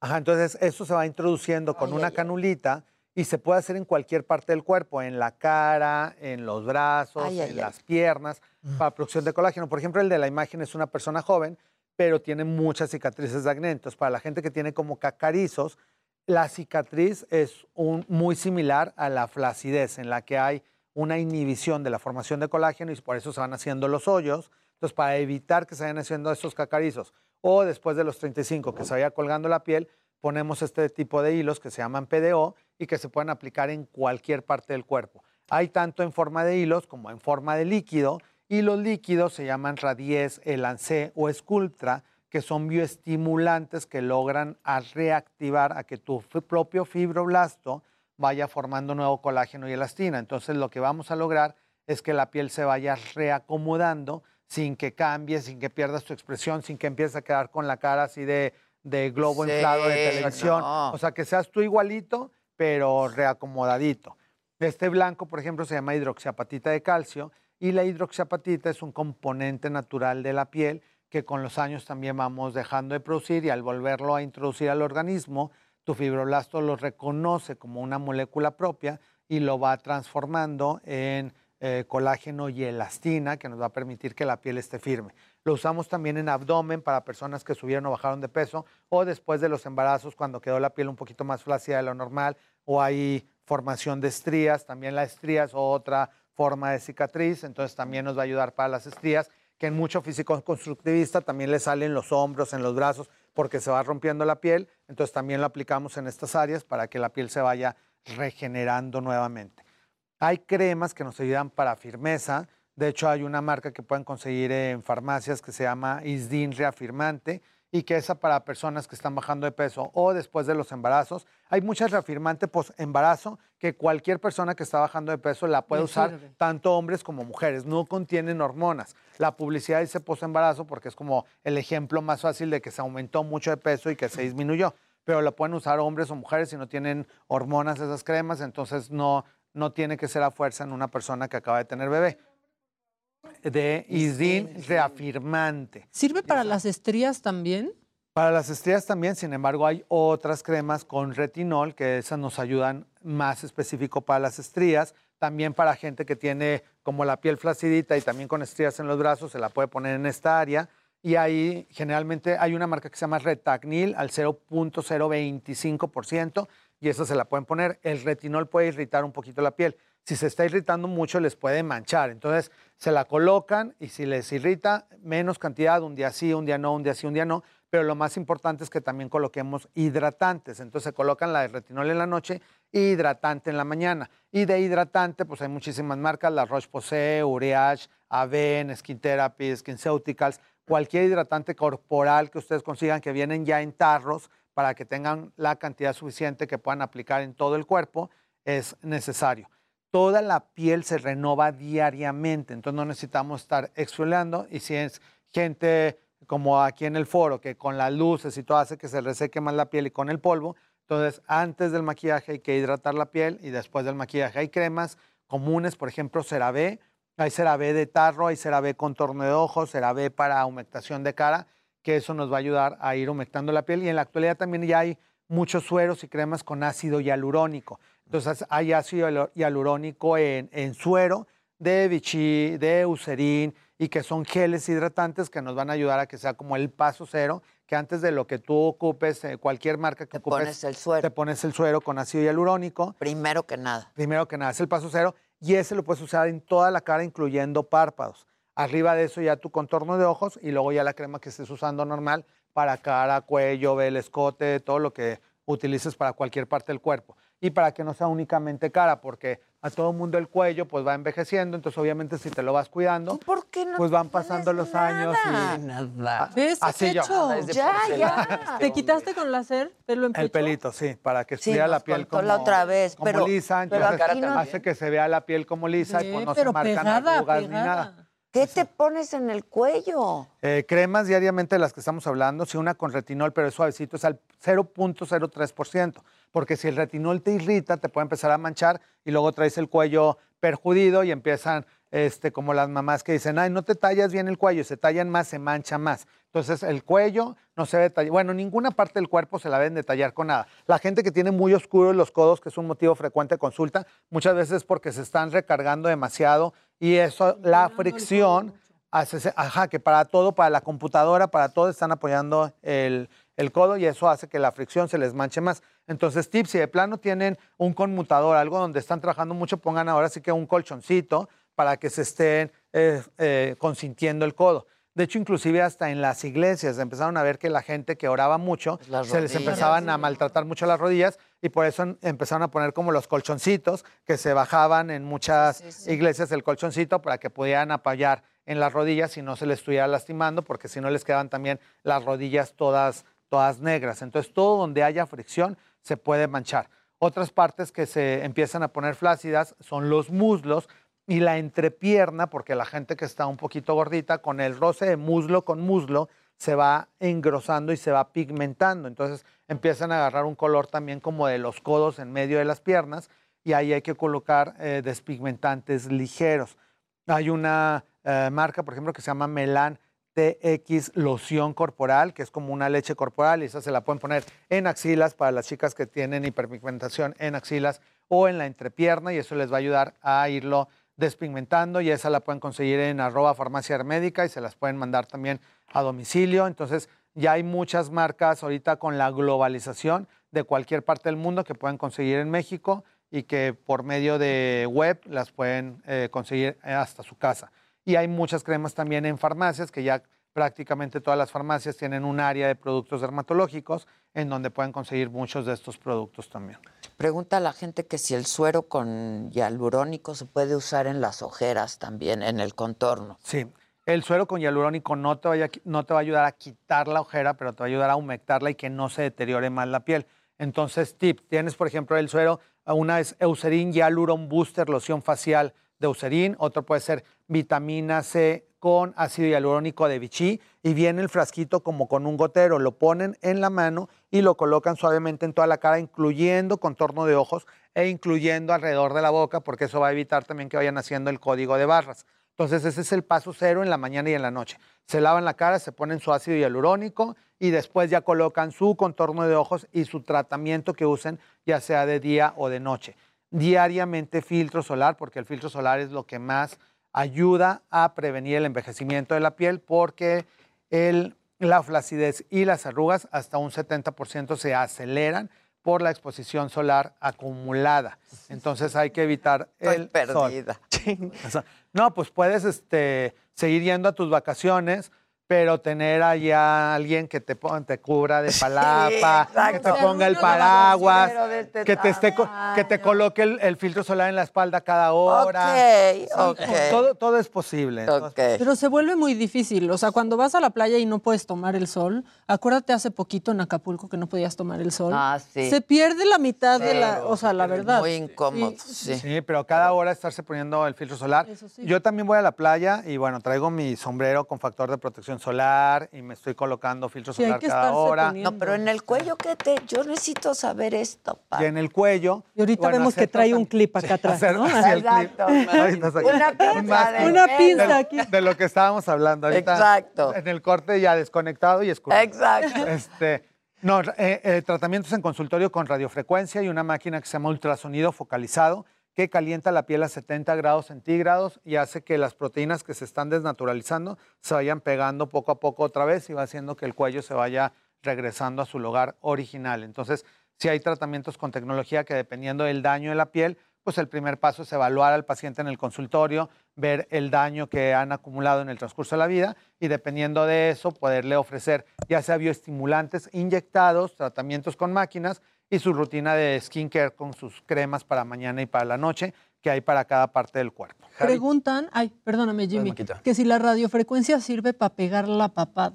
Sí, la radiofrecuencia ayuda a ir te- eh, regresando la piel a su lugar, porque la radiofrecuencia calienta la piel a 40 grados centígrados, sin embargo, se va moviendo de una manera que le molesta al paciente lo menos posible, entonces no se requiere sedación y no, quiere- no tiene que est- estar el paciente... No duele, pues. Pues molesta un poco porque sí se siente caliente. La explicación sería como un bistec que estás cocinando y que se va encogiendo, entonces eso es lo mismo que Ay, pasa con la piel. Como comemos nosotros Sí, la carne. bien encogida y ya. Exacto, que lo ves crudo y está así un. Ajá, exacto, sí, un- sí, sí. un trozo gigante y se va co- cocinando y la cocción de las proteínas hace que se vaya pegando otra vez, porque las proteínas se van abriendo como hamacas, se va abriendo el tejido de la piel, es lo que pasa. Entonces, con el transcurso de los años ese tejido se va abriendo y por eso se va haciendo, nos va quedando el saco grande. Entonces, al calentarlo, se desnaturalizan esas proteínas y se va pegando el tejido otra vez. Entonces, es tu misma piel, pero se va como reacomodando. Entonces, por eso también se tienen que hacer sesiones, porque nada es de que con una vez y ya quedas eh, Exacto, ¿cada tensado. cuánto? Pues lo ideal es cuando menos una vez al mes, todo un año, y después ya pueden ser sesiones de mantenimiento. En el caso de gente que está muy ocupada, como una amiga que tengo cerca, que va una vez cada 10 meses. No, ya pues voy a ir. voy- o- ¿qué? Nos tardamos ¿Resuelve? mucho en los No, resultados. vamos. Cancélame, no su. A mí ya Tonatiuh me Pero, pero un podemos ir, 12 y 20 estamos Sí, ahí. claro, sí. Saliendo aquí directo al, al planchado. Pues sí. Sí, Al- nos al, fuimos. De hecho- recogimiento. Exacto, Vamos aunque al sea con radiofrecuencia. Exacto. Exacto. Ya con lo que, que, no, hay- que no sea. haya pretextos, exacto. Que aquí el chiste es de que haya. Y, y la- y así como la radiofrecuencia, hay otras máquinas que emiten también calor y que nos van ayudando a tensamiento. Entonces, dependiendo de cada caso, pues vamos alternando. Y si de plano en pacientes que les sobra muchísima la piel, pues entonces también hacemos colaboraciones con cirujanos plásticos, que también ya dependiendo de la cantidad de piel que sobra, es como cuando se hace una abdominoplastía, pues hay que recoger un poquito la piel. Y pues la cirugía plástica y la dermatología son ramas eh, en la medicina que están unidas para que justo el paciente eh, con el transcurso de los años se va sintiendo más conforme con lo que ve en el espejo. Entonces, esto simplemente cada quien por uno, porque también muchas veces el motivo de consulta es que llega la señora, el señor, es que me cambiaron por alguien más joven, y pues eso realmente no es- debe ser una motivación. La motivación es de que tú te sientas feliz contigo mismo, porque tampoco por tener la Pues claro. piel diferente vas a Y regresar a nunca tener vas a poder tener 30 años y ya Claro, entonces hay que 50. ser feliz, hay que disfrutar cada época de la vida, sentirte la mejor versión de ti en cada momento, pero no sufrir porque la piel está un poquito más colgada que otros. Más bien hay que poner cartas en el asunto, o sea, si queremos tener una buena salud, sí. claro, tratar de alimentarnos balanceadamente, si hay que hacer ejercicio. El principal sostén de la piel es el músculo. Entonces, si tenemos un músculo fuerte, la piel va a estar más tensa por mucho más tiempo. Entonces, la gente que hace ejercicio diariamente, él le va a ayudar a que la piel esté bien. Yo por eso me levanto, hago mi oración y hacer ejercicio y después ya, lo que siga, a trabajar, a... ¿A qué hora te a levantas? Eres muy disciplinado. Sí. Pues promedio como seis y media. Ay, nosotros también somos bien disciplinados. Sí, pero es que trabajan mucho. Hay que equilibrar también, no todo es trabajo. Es que a las seis y media no nos da 20 minutitos. para hacer ejercicio. O en la- si en la tarde No. o en el internet. Bueno, yo hago- la mañanera. Sí, no, yo hago saliendo de aquí. Es que tú tienes mañanera. Yo, no- yo Yo hace tengo mucho que no tengo mañanera, mañanera, yo tengo mañanera. No, Sí, no la Haces quisieras. bien. No, no. Esa mañanera, déjanosla nosotros. Es medio tóxica. Sí, oye, pero yo hago saliendo de aquí, ¿no? Y Pilates, ¿no? Pilates, yo hago pilates. Ah, pues eso está perfecto. Sí, o sea, realmente eso también es una pregunta. ¿Sirve más cuando lo haces en la mañana, mediodía, en la noche, antes de acostarte? Pues cuando no importa. puedas. El chiste es de que lo hagas. No importa la- el horario. El chiste es tener rutinas adecuadas a cada, a cada persona. Entonces, hay que equilibrar eh, dieta, ejercicio y tratamientos porque eso es lo que nos va a ayudar a mantener la piel en su lugar. Dice Erika Narvarte, porfa, estoy bajando de peso mucho y siento el cuello muy flácido. Tengo 33 años. ¿Qué me recomiendan? Radiofrecuencia una vez por mes, Ultherapy una vez al año, o hay algunas otras marcas que también nos ayudan a ir manteniendo la piel firme, pero sí lo ideal es acudir a algún consultorio de dermatólogo o de cirujano plástico que tenga tecnología para ayudarnos al tensamiento de la piel. Javi, te pregunta por aquí Elba. Me dijo mi dermatóloga cosmetóloga que no puedo hacerme Botox o relleno por la artritis y los medicamentos. ¿Qué otras opciones tengo? Hay algunos padecimientos inmunológicos que, como la artritis reumatoide, que no pueden utilizar ciertos eh, tratamientos inyectables, pero sí puedes usar máquinas y cremas. Y hay cremas que las vas a ir empezando con bajas concentraciones. Por ejemplo, el retinol que hablábamos, empiezas con 0.025, no te irrita, le subes a 0.5, no te irrita, le subes a 0.1. Entonces es una secuencia de tratamientos que te van a ir ayudando a que se vaya pegando la piel y las máquinas son súper efectivas. No son eh, tan rápidas como uno quisiera, porque uno quisiera meterse al horno de microondas y ya salía encogido. Entonces no pasa eso, es una padre sería, disciplina. sea, sin embargo, la tecnología va avanzando también día con día y ahora tenemos tanto inyectables como máquinas que hace una década no las teníamos. Entonces, pues sí hay que acudir a, a consultorios con gente certificada. La verdad, sí. Para que Los te pueda ayudar. aparatos son lo máximo.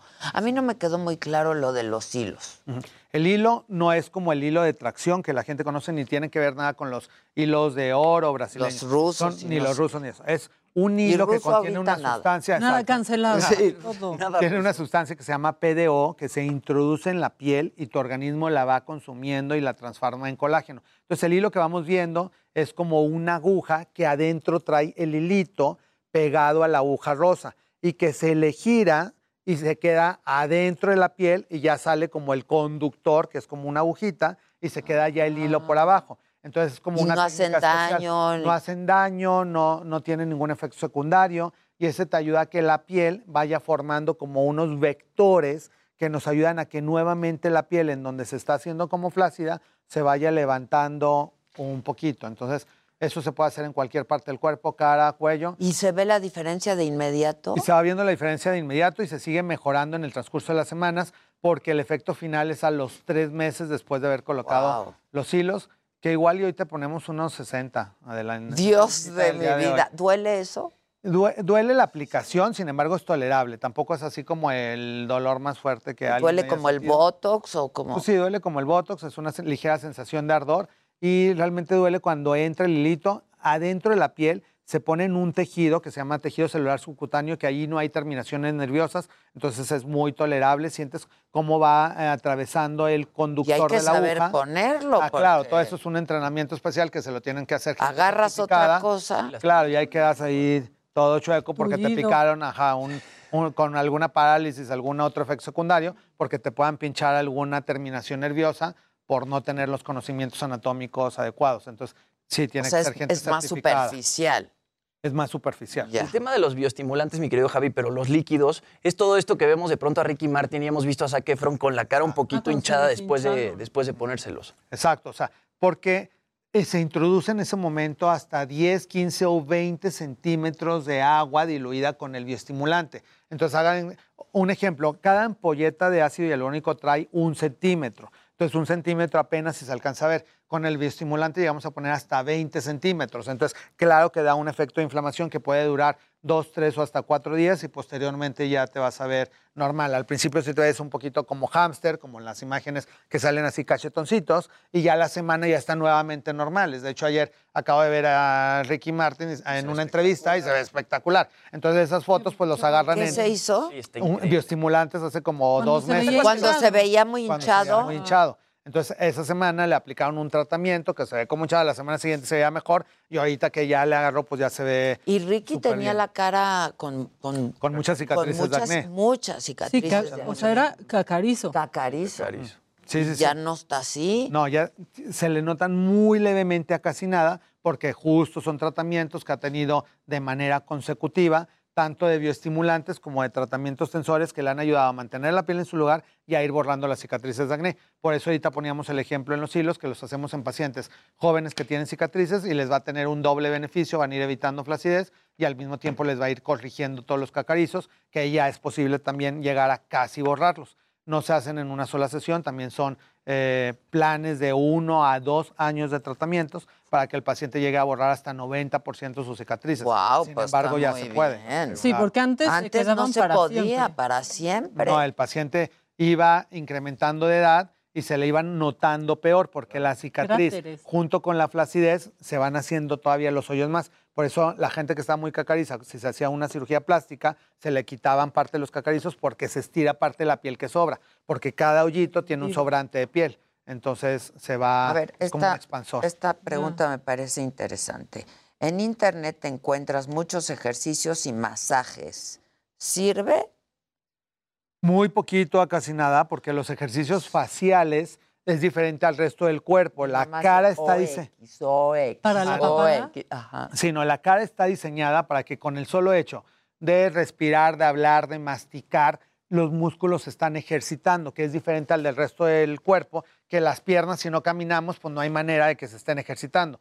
Y existe un sistema de retorno venoso que tienen la cara y que tienen los brazos, que por ejemplo los brazos tienen unas válvulas que se regresa la sangre al corazón y se va ejercitando con el solo hecho de estar escribiendo o estar cargando cosas. Las piernas, por ejemplo, no tienen esas válvulas, por eso la gente tiene varices en las piernas o tiene falta de circulación porque hay que fortalecer el músculo para que se regresen las, la sangre y no estés teniendo alteraciones cardio, bueno, vasculares en las piernas por falta de ejercicio. Entonces hay que fortalecer los músculos. Que si el yoga de la cara sirve.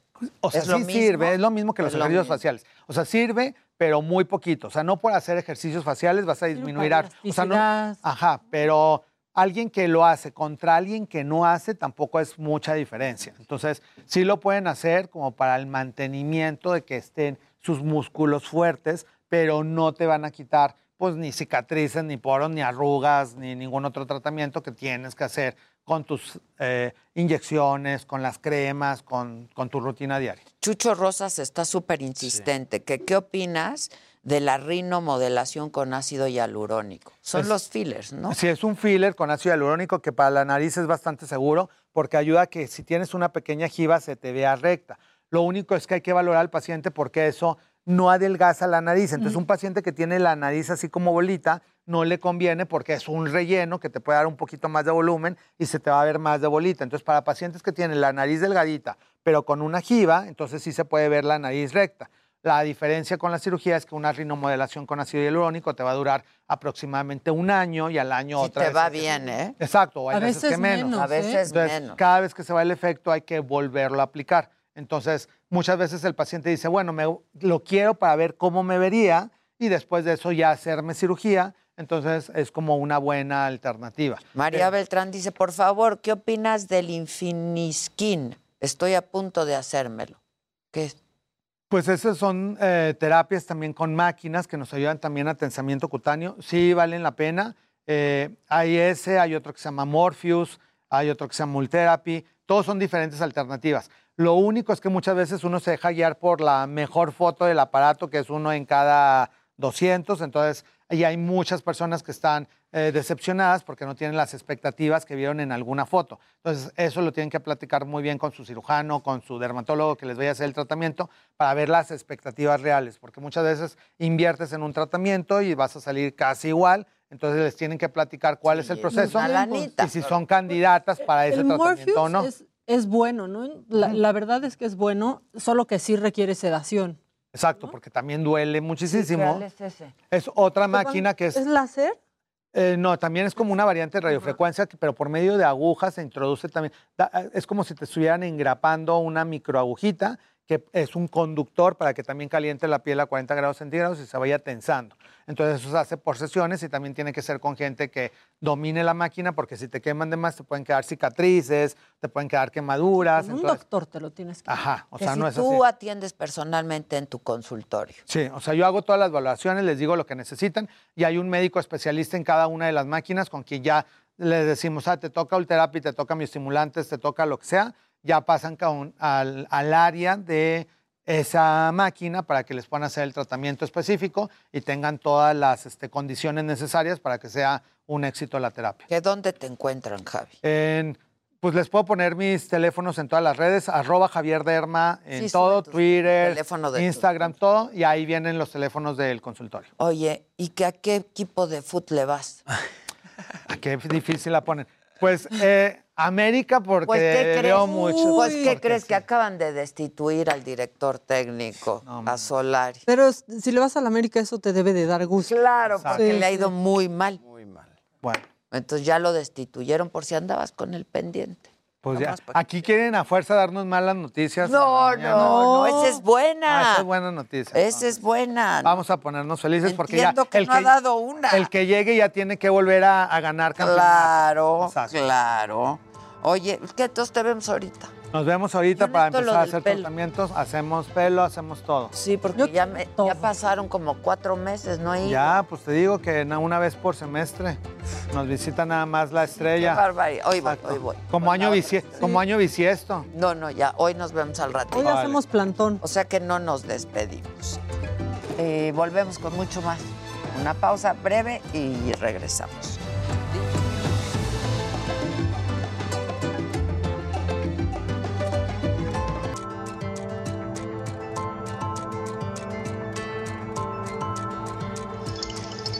Hola Adela, ¿qué tal? Te saludo con gusto, excelente mañana. Y Adela, pues hace unos momentos se registró una fuga de gas natural, esto en la zona de Polanco. Al menos 65 personas fueron evacuadas de la calle Rincón del Bosque, casi a cruce con la zona de Campos Elíseos. Lo que nos refieren es que pues estos trabajadores están realizando labores para cambiar pues el drenaje, desafortunadamente con esta maquinaria pues eh, picaron uno, un tubo de aproximadamente 5 pulgadas lo que provocó pues esta fuga de gas natural. Rápidamente llegaron elementos del heroico cuerpo de bomberos y protección civil de la alcaldía Miguel Hidalgo, ya colocaron pues una presa, un dique y ya controlaron pues esta fuga.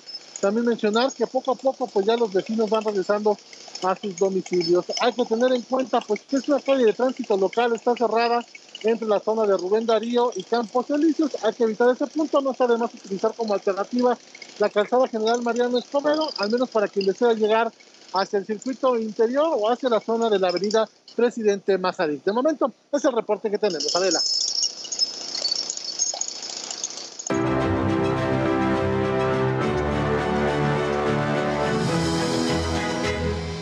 Bueno, y aquí con nosotros ya Sanet Cruz, ella es reportera de artes en el Heraldo de México, colaboradora de Mente Mujer, como todos los miércoles nos acompañan alguien de Mente Mujer, este, y ahora eh, pues hablando de mujeres, ¿no? Que ya próximamente se celebra, es nuestro mes. Es nuestro Es mes. nuestro mes. ¿Cómo estás, Sanet? Muy bien, Adela, qué gusto de saludarte. Igualmente, cuéntanos. Pues te cuento, el número del lunes de Mente Mujer justamente habló de alguien excepcional y es Rosa Beltrán. Ella es escritora. Escritora, buenaza. Totalmente, escritora, gestora cultural, eh, miembro de la Academia Mexicana este, de la Lengua. Y pues bueno, justamente el 24 de, de enero, en medio de Omicron, de, de- del COVID, eh, tomó la titularidad de la Coordinación de Difusión de Cultura UNAM. Un puesto que... Wow, qué bien. Sí, totalmente. Sin duda, es uno de los puestos más importantes porque ella trae una nueva propuesta, que es de llevar el tema del, del post-COVID y del post-patriarcado a todo el programa de, de Cultura UNAM. Estuviste con ella, platicaste con ella, cuéntanos. Pues justamente ella me hablaba de, cómo se llevan estas palabras a las acciones. En cuanto al post-COVID, ella se refiere a llevar a eh, justamente los festivales, los eventos que ya hay, eh, que forman parte de Cultura UNAM, al formato que tenía ya con, con Jorge Volpi, es que es este formato híbrido. O sea, no va a desaparecer, ya que justamente todos los recintos culturales, los museos, se dieron cuenta del alcance que pueden tener, ¿no? O sea, ya no llegan a 30 o a 300 o a 1000, ya llegan a 3000, 10000 personas. Eso en, cuanto al tema del, post-COVID. En cuanto al tema del patriarcado, se refiere a incluir, eh, ella dice incluir las diversidades. Y esto se refiere a que justamente se lleve a cabo eh, diferentes programas que, que, pues, que incluyan un poco más a, a la mujer, a la comunidad LGBTI. Ya, me parece muy interesante, ¿no? Totalmente. Inclusivo, incluyente. Te veo con ganas de preguntar. Sí, esto- es que estoy leyendo aquí que va a haber varias actividades justamente por el, 8, el 8M, perdón, eh, que están organizadas por Cultura UNAM, entre ellas una orquesta filarmónica que se presenta del 5 al 13 de marzo, ¿no? Mujeres en dos programas de mujeres en la música. Sí, justamente esta es una de las actividades que lleva a cabo en torno al, al, al pospatriarcado. Es decir, eh, ella menciona que del 5 al 13 de, de- de marzo van a llevar conciertos en donde todas las composiciones que, que se presenten sean de mujeres, de mujeres mexicanas, latinoamericanas, eh, de, de Europa, todos los, de todos los continentes. Y pues ella dice, ¿no? Eh, probablemente no las conocemos, probablemente no nos suenen, pero es justamente porque no las hemos puesto en el mapa. Entonces, eso es un poco de lo que, de lo que refiere al Y es importantísimo que una mujer esté en este tipo de puestos, ¿no? Porque justamente en el arte el patriarcado pues, ha regido el arte durante muchísimos años, ¿no? Y de repente ver este, directoras eh, De cine mujeres. ahora, ¿no? Por Sí. ejemplo, cada vez más. Claro, y en la música también, ¿no? Ver directoras de orquesta mujeres no era tan Claro. común y ahorita está empezando a ser este, mucho más común. Alondra de la Parra, ¿no? Alondra, La verdad claro. es que abrió camino. Que ya es una Puso en el mapa. ¿no? Totalmente. Es como lo que platicábamos la vez pasada de la... ¿Quiénes rigen la esfera del arte? ¿Quiénes están al frente de todo eso? Y es, es justo a lo que refiere el patriarcado, ¿no? Que posiciona al hombre enfrente de lo social, lo económico, de todo. Entonces es, es esta la idea, ¿no? De, de visibilizar más la labor de las mujeres en la cultura porque hay muchas. En todos, en todas las disciplinas. ¿eh? Totalmente. En la danza, en el cine, pinto- en la, ¿no? las artes plásticas. Es, es una maravilla. Y justamente está... Y, y tiene, hay, hay una perspectiva de género, sin duda, ¿no? Y es que justamente acaba de anunciar la UNAM que está haciendo una, una digitalización de todo su acervo. Digo, el MOAC es increíble, la colección. Entonces, digo, van a digitalizar 1.400 de las dos, más de 2.000 obras que tienen en su colección permanente y 20% son de mujeres. Digo, 20%. Suena poco, Pero, pero, es Pero es un importante, avance. claro. Totalmente. Claro. Un poco, pero era menos. Y mucho Rosa menos. Beltrán es una mujer increíble, ¿eh? Incre- Deberíamos de invitarla, Gisela, A la saga. en este mes de la mujer. Es una mujer increíble. Y en el suplemento que viene, Pues eh, justamente viene este tema de, de Rosa Beltrán, viene eh, otros eh, temas de, de, de mujeres. Pero tienes la entrevista con Rosa, Totalmente. todo lo que está haciendo Rosa, que eso es maravilloso. Totalmente. Habla justamente del pospatriarcado, ¿no? Habla de todo el tema post-COVID, que también el arte, pues con el COVID estuvo... Y pues, se redefinieron arte, ¿no? muchos temas. Claro. Claro, Y muchos. todo ahorita es post-COVID. A todo aparte Exacto. se lo achacamos. Alguien decía, estaba leyendo un artículo el otro día también en el New Yorker o por ahí, New York Times, que decían que si va a haber inmediatamente, por ejemplo, el arte post-COVID o literatura post-COVID, ¿no? La, la- la epidemia, la pandemia, etcétera, etcétera. Y ahí había un debate de si iba a ser inmediato, si iba a tomar un poco de tiempo, etcétera. Lo que sí es definitivo es que lo que se empezó a gestar durante la pandemia, pues va a tener esta, esta este, firma, ¿no? El O sea, COVID va a en la cultura, en la cultura. En la cultura, Eso es. claro. Es un fenómeno claro. social que va a O sea, inspirar quiz- muchísimas exacto, obras. y- Quizá no sea sobre el COVID, pero pues va a tener, va a estar súper clavado el COVID en, en todas las disciplinas de arte, ¿no? Y sobre todo en la literatura, ¿no? Claro, va a dictar formas de hacer arte. Sí, sí, sí, sí, qué padre. Qué padre. Pues muchas gracias. Gracias, Adela. Este, lo pueden encontrar en el sitio, ¿no? De, Sí, de- eh, del Heraldo de México. del Heraldo de México, ahí está la sección de Mente, De Mente Mujer. Mujer. Esta, este suplemento, el de esta semana, que en el impreso salió el lunes, pero que está eh, pues ya en digital, y todos los anteriores, ¿no? Muchas gracias. Gracias. Adela. Gracias, un gusto tenerte Gracias. por aquí. Muchas gracias.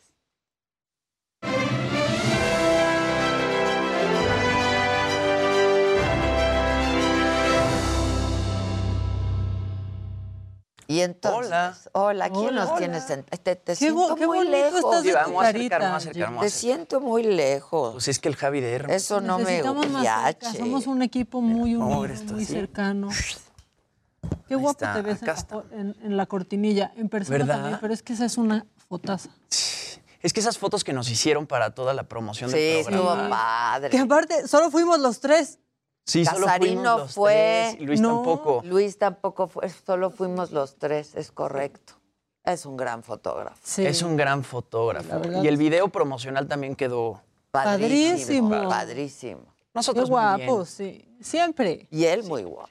¿Él qué tan Él guapo también. Y es? él me parece guapísimo. Uriel. Yo me lo he encontrado un par de veces porque vive cerca de mi casa, ahí por San Ángel. Y aparte así, o sea, Sí, está fuerte, Yo lo traje de baño. Uy. Sí, hasta se ve bien. En Le- su Instagram, véanlo. ¿De, véanlo. que ¿De quién hablamos? De Uriel Santana. de Uriel Santana. Oigan, Gran fotógrafo. Gran fotógrafo. bueno, pues Yalitza y Super Holy se hicieron tendencia otra vez y es que hace un mes, este, pues esta youtuber Super Holy subió un video a su canal de YouTube hablando del inglés de Yalitza Aparicio. ¿No? El año pasado justamente Yalitza aparece en un corto que se llama Daughters of Witches y bueno, para poder aparecer en él tuvo que tomar clases de inglés. Super Holy es esta pues profesora lingüística y youtuber que hace videos analizando el inglés pues de diferentes personas y sube un video hablando del inglés de Yalitza y pues al principio a todo el mundo le molestó mucho. Vamos a ver qué fue lo que dijo Super Holy. Amigos, es un momento histórico en mi vida y les quiero compartir que en estos momentos estoy con la preciosa Yalitza. Hola a todos. Nos juntamos aquí en un café padrísimo en la Ciudad de México.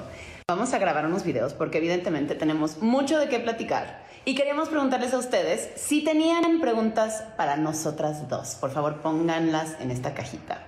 Y se las vamos a responder en el siguiente video. Bye. Estaban chuecos los videos, realmente se juntan las dos. Lo que pasó fue que ¿Pero su- ¿Lo tienen o no el otro? está ya lo que, lo que dijo Super Holy en su video de YouTube. Pues, ¿Qué dijo? Yo lo mandé. El chiste es que ella, a, a ella le dijeron que eh, Yalitza Aparicio tenía inglés como nativo, ¿no? Y, y, pues e- ella dijo que no pensaba que Yalitza Aparicio tuviera un inglés nativo, que obviamente se escuchaba como alguien mexicano tratando de hablar inglés. Que no Entonces la tiene gente nada de malo, pues, no era tiene precisamente algo malo. Exactamente. Luego Yalitza también subió un video a su cuenta de YouTube diciendo, güey, ¿por qué tendría que hablar inglés como gringa si no soy Claro. nativa? Yo estoy aprendiendo a hablar inglés y por eso aparecí en este, en este, en el The Daughters of Witches, en el corto, ¿no? Hablando inglés como mexicana. Entonces, en redes Pues sociales... así habla Salma, así habla Eugenio, ¿no? Y así hablamos muchos Pues mexicanos todos, habla- que sí. hablamos inglés. Y se empezó a hacer mucho Jimmy. ruido. y ¿De dec- qué? De que Super Holy había criticado a Yalitza Aparicio de cómo hablaba inglés, que realmente no le estaba Un criticando. nada más estaba malentendido. dando su O sea, lo que dijo es, realmente no hay material suficiente para determinar si Yalitza Aparicio habla o no habla bien inglés. Exacto. Así de claro fue. Y ahora la nota es que las dos están ¿no? Super juntas. Holy. ¿Qué Super hace? ¿Reducción de acento? ¿Qué hace? Pues Super Holy es una maestra lingüística y maestra de inglés, y entonces ella lo que hace es opinar de la pronunciación de diferentes este, mexicanos o gente de otro país que está hablando inglés, ¿no? Y ella dice, ay, no, pues la fonética de este güey no está bien hecha, Ya. ¿no? Puede subir a Eugenio Derbez o puede subir a, no sé, como dice Salma Ah, pero Hayek. no enseña ella. Ella, ella da, da clases aparte, o sea, es maestra de inglés y su canal de YouTube lo usa para yo, analizar el inglés. de otras Sí, Exactamente. de English teacher. Y también está guapa. A ver, vamos, creo que ya lo tenemos. Vamos a verlo. Yalitza Aparicio habla inglés en... ¿Eso era todo? Este video dice An Evening with Yalitza Aparicio. Oh, wow, dura una hora entera. Vamos a escuchar un poquito. ¿Qué escenas son las más memorables para ti? Bueno, eh, como siempre ha dicho Alfonso, em, una película eh, va a transmitir diferentes mensajes de acuerdo a las personas que lo están viendo. Tiene que haber más. A ver, aquí tenemos un clip que dice, vamos a escuchar a Yalitza hablando inglés en este cortometraje. Hi, baby. Hey, how my girls doing? Huh? On the plane? How was it? Super tired. I just want to stop crying. But we are in Pachuca now. Pobrecita Iris. So did you talk to your mom about the ritual thing? No, not yet. Clara, we talked about it. Huh? I, I thought we both agreed we didn't want that. No, it's, it's not okay to leave a baby in the wild. Sí, ya sé. Pero uh, I think it's safe. In my family, everyone does it. Ok, desde que dijeron en este artículo que ella suena como nativa de Estados Unidos, la verdad es que sí me lo creí y dije, ¿cómo puede ser que en pocos meses o no sé, un par de años haya aprendido tan bien el inglés? Definitivamente aquí suena como alguien que está leyendo en inglés pronunciando en español. Ojo que no le quito el mérito, pero creo que mis expectativas estaban en otro lado. Dejen ajustarlas y ahora sí la voy a escuchar de nuevo. Exactamente. Eso fue lo único que dijo Super Holy. Pues no dijo nada No dijo nada.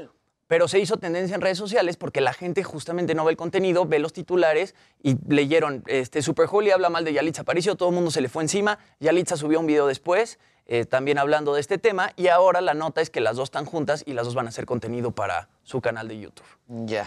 Ya. Y bueno, Pusieron que se admiran mutuamente. se admiran mutuamente. Sí, ya. todo bien. Y es que también entiendan bien. A ver, otra cosa. Ayer estábamos hablando aquí desde que, de que distintas empresas cinematográficas como Sony, Warner Bros. y Disney están poniendo en pausa sus estrenos en Rusia por la invasión eh, que están llevando a cabo en Ucrania. Bueno, ayer se da a conocer que el Festival de Cine de Cannes, que va a celebrar su edición número 75 en mayo de este año, no va a recibir a ninguna delegación rusa ni aceptar la presencia de autoridades ligadas al gobierno ruso. Eh, el Festival de Cannes no habló de películas, dijo que hay directores que bueno, han estado luchando contra el régimen actual y no se les puede asociar con quienes bombardean Rusia. Entonces no van a, a recibir eh, autoridades rusas ni tampoco a delegaciones rusas. Están viendo qué onda, qué van a hacer con las películas. Y aquí yo creo que ese es el problema, ¿no? Que tanto deportistas como actores como directores rusos que no tienen nada que ver en el conflicto, pues están viendo pues restringidos, ¿no? Artísticamente o deportivamente, cuando pues realmente ellos no tienen que ver con la invasión y no tienen que ver con la guerra. Entonces creo que Cannes lo hace bien. Quizás iban a recibir eh, películas, pero autoridades y delegaciones no. Porque realmente qué culpa tienen tanto los directores como los actores como los deportistas. ¿No crees? Sí, pero es una pero no. manera de, pues, posicionarte, Pues ¿sabes? sí. O sea, tomar postura, este... Mandar un mensaje. Entiendo que no tienen culpa, porque ayer también yo escuchaba ese debate, ¿no? De que qué culpa tienen y si son deportistas, etcétera, etcétera. Pero es, Es una manera de mostrar manera de- sí, y fijar una postura, ¿no? Mundialmente. ¿no? Mundialmente Y ante esto que está pasando, la neta. Pues sí. Entonces, pues ahí está el debate, ¿no? Yo creo que sí hay que fijar postura en estos momentos y los deportistas pues tienen que entenderlo, o sea... Yo creo que está fuerte, o sea, como deportista o como artista. Sí, te sentir preparaste toda tu vida, ¿no? claro. Que ves a Putin ahí invadiendo Rusia Sí. y dices, güey, yo iba a ir al mundial. Claro. Yo iba A menos que estés de acuerdo. Claro. Claro. Que ha eso de haber también- varios que También ocurre, acuerdo. ¿eh? Bien, Y en claro. Rusia, ocurre. o sea, en Rusia lo que diga el presidente, en su mayoría, es, lo que los rusos creen. Y los medios La mayoría rusos. de los rusos, claro, es de claro. los presidentes con más aceptación en su país. Claro. Sí. Por Eso eso, es cierto, está eso es bloqueado. Russia Today, que es RT News. Sí, sí. Sputnik News están bloqueados. Es súper aceptado Putin, ¿no? Y las medidas, o sea, dicen a Rusia le ha ido bien. Sí, y lo a que el nosotros nos ha ido es- bien. Entonces, pues lo que diga él. Entonces también es. Digo, las medidas que se toman de pronto de cancelar la Fórmula 1 en Rusia, pues no sé, eso sí me parece que está bastante bien. Pero los deportistas, ¿no? Que están en contra de lo que está haciendo Putin, pues ahí sí se ven Sí. afectadísimos. y que sí ha habido protestas, ¿eh? En No, San y a, ver, es que claro, pues los, los, los deportistas se preparan, ¿no? Toda su vida para llegar a, a estos encuentros y que de pronto les digan, pues no vas. Sí, de por sí ya los atletas, por ejemplo, en los Olímpicos que acaban de pasar, los de verano y de invierno, no, no sonaba su himno y no estaba su bandera Sí, lo por el problema aquí. del dopaje. Sí, aquí Ponían lo canciones de. Tchaikovsky. Sí. Sí, sí, sí, sí. ¿Qué más? Bueno, ¿quieren un macabrón?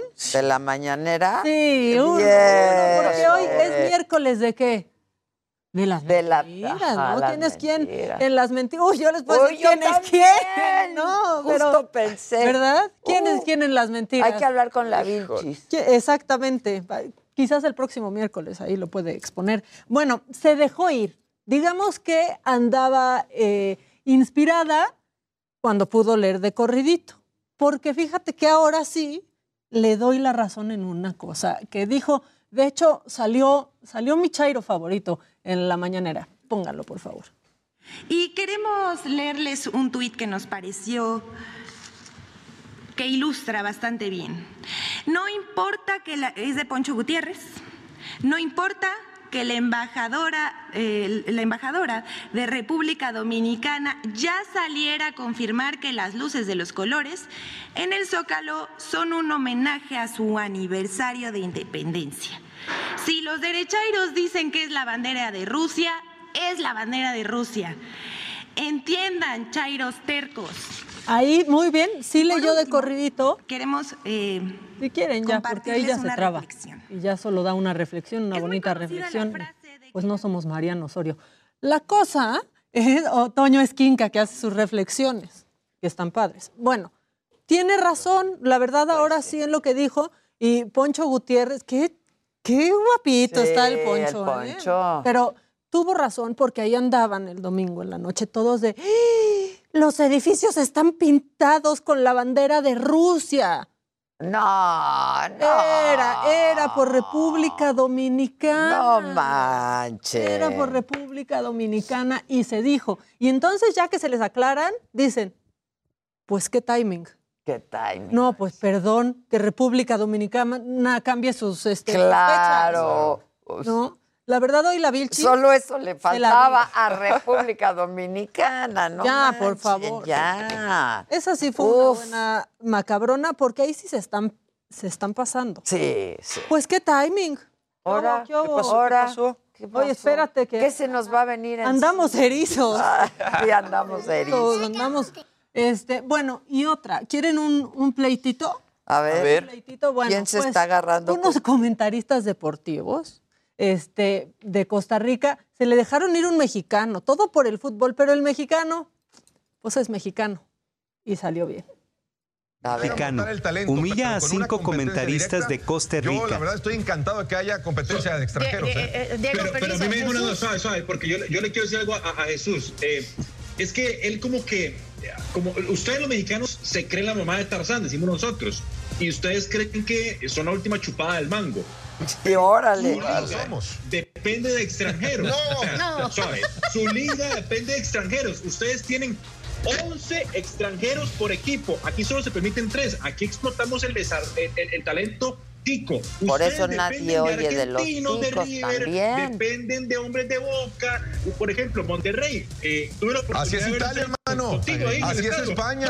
Así es. Inglaterra. Tigres. Eh, eh, en las ligas todas así se manejan, querido Diego. Sí, Jesús, pero Don Italia, Jesús, don no. Jesús, don Italia Jesús, y España tienen permiso. mundiales. Ustedes Jesús. no pasan del quinto. Por- Bueno, por lo menos-. Por lo menos nosotros jugamos un quinto partido en un mundial. Muchas Sí. gracias. No, Buenas Jesús, noches. eso- a eso Están iba. dando con lo que nos duele. Ahí sí nos el ego. Pero ahí va, ahí va el remate. Nada más, antes de pasar contigo, le voy a contestar al amigo.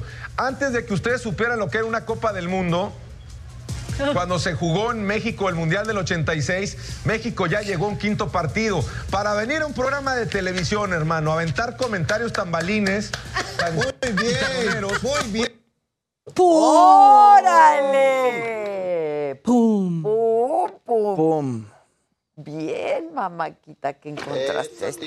Contestó bien, la neta. Muy ¿no? bien. Y con lo del quinto partido sí nos dieron en el ego. Sí. Y aparte ya, miren, en realidad la pelea está bien mediocre, se están peleando por el quinto partido. no manches. Pelense por llegar a la, fe- Sí, a la exacto, final, a la no por la semi. semi, por lo menos. Pero ahí presumiendo su quinto partido, ya también. No, no, no, no, no. No, bueno, a ver, la policía.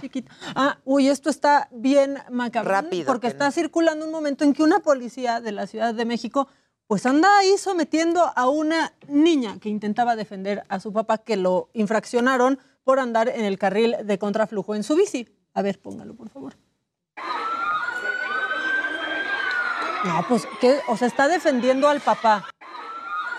Llegó la familia del señor y así reaccionó la policía tratando de someter, evidentemente, este video se hizo grande, llegó a la jefa de gobierno, como dice ahí el súper, detienen a la peligrosísima No niña manchen, no. que estaba defendiendo a su papá. Peligrosísima. No les vaya a hacer Qué manera ¿Qué de manera? Pues Claudia Sheinbaum someterla. habló, lanzó un tuit y dijo respecto al video que circula en redes Se sociales. van a tomar, He solicitado a la Secretaría eh, de Seguridad Ciudadana de, de la Ciudad de México, pues que inicie investigaciones, pues.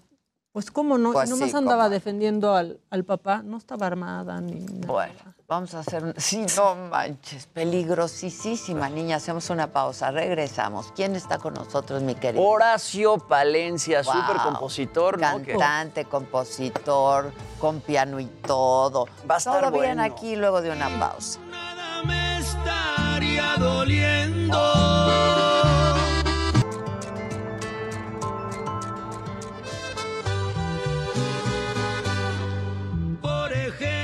Si no te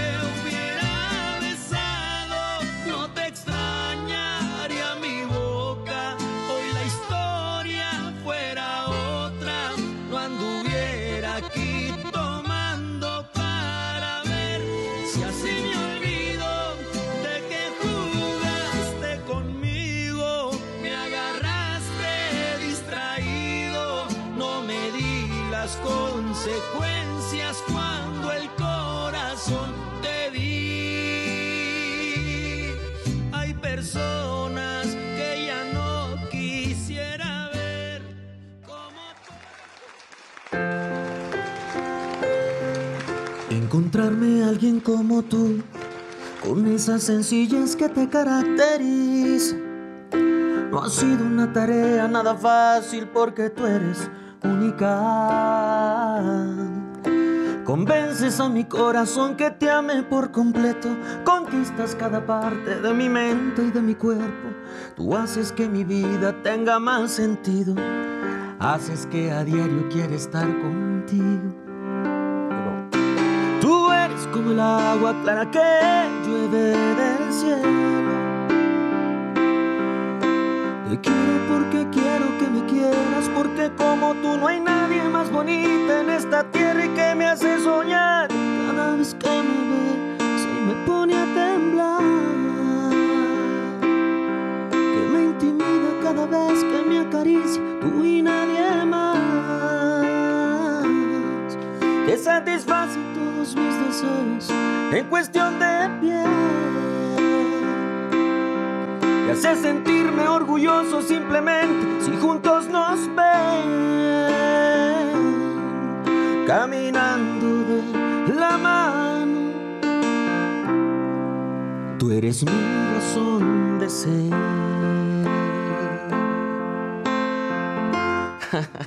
¡Ay, qué bonito! ¡Bravo! ¡Ay, dolor! ¡Ay, dolor! ¿Y acabas de ser papá? Acabo de ser papá, así es que ando más inspirado ahorita todavía. El nacimiento de mi hija Hiromi, sin duda, Por una gran bendición vez, para mí. primeriza. Pues ya tenemos tres hijas. ¡Ah, ya tres! O sea, nomás que lo que pasa es que. Ya son. No, ya Fíjate, suena. Adela, Sí, ya suena. Es que como antes no había hablado tanto de mi vida privada, entonces la gente, mucha gente ni siquiera sabía que, que estaba casado, porque esa parte pues la había mantenido un poquito, este, pues más privada, ¿no? Pero a partir del nacimiento de Hiromi dije, no, o sea, mis fans, mi público. Lo tienen- quiero compartir. lo qui- exactamente, porque no es cualquier cosa. Es una nacimiento. gran alegría. Y aparte Hiromi significa bendecida por Dios, ¿no? Entonces, Ah, ok. ¿Y tienes tres niñas? sí, ya tengo. Ya Las tengo tres tres niñas. Tres niñas y, Y las va- tres con H. Ok. Como el papá, Horacio. Horacio, ¿qué más? Jania, con, Jania. con A, Helen, Helen. Hiromi. Hiromi. Falta con Jo y luego con Ju. Exacto.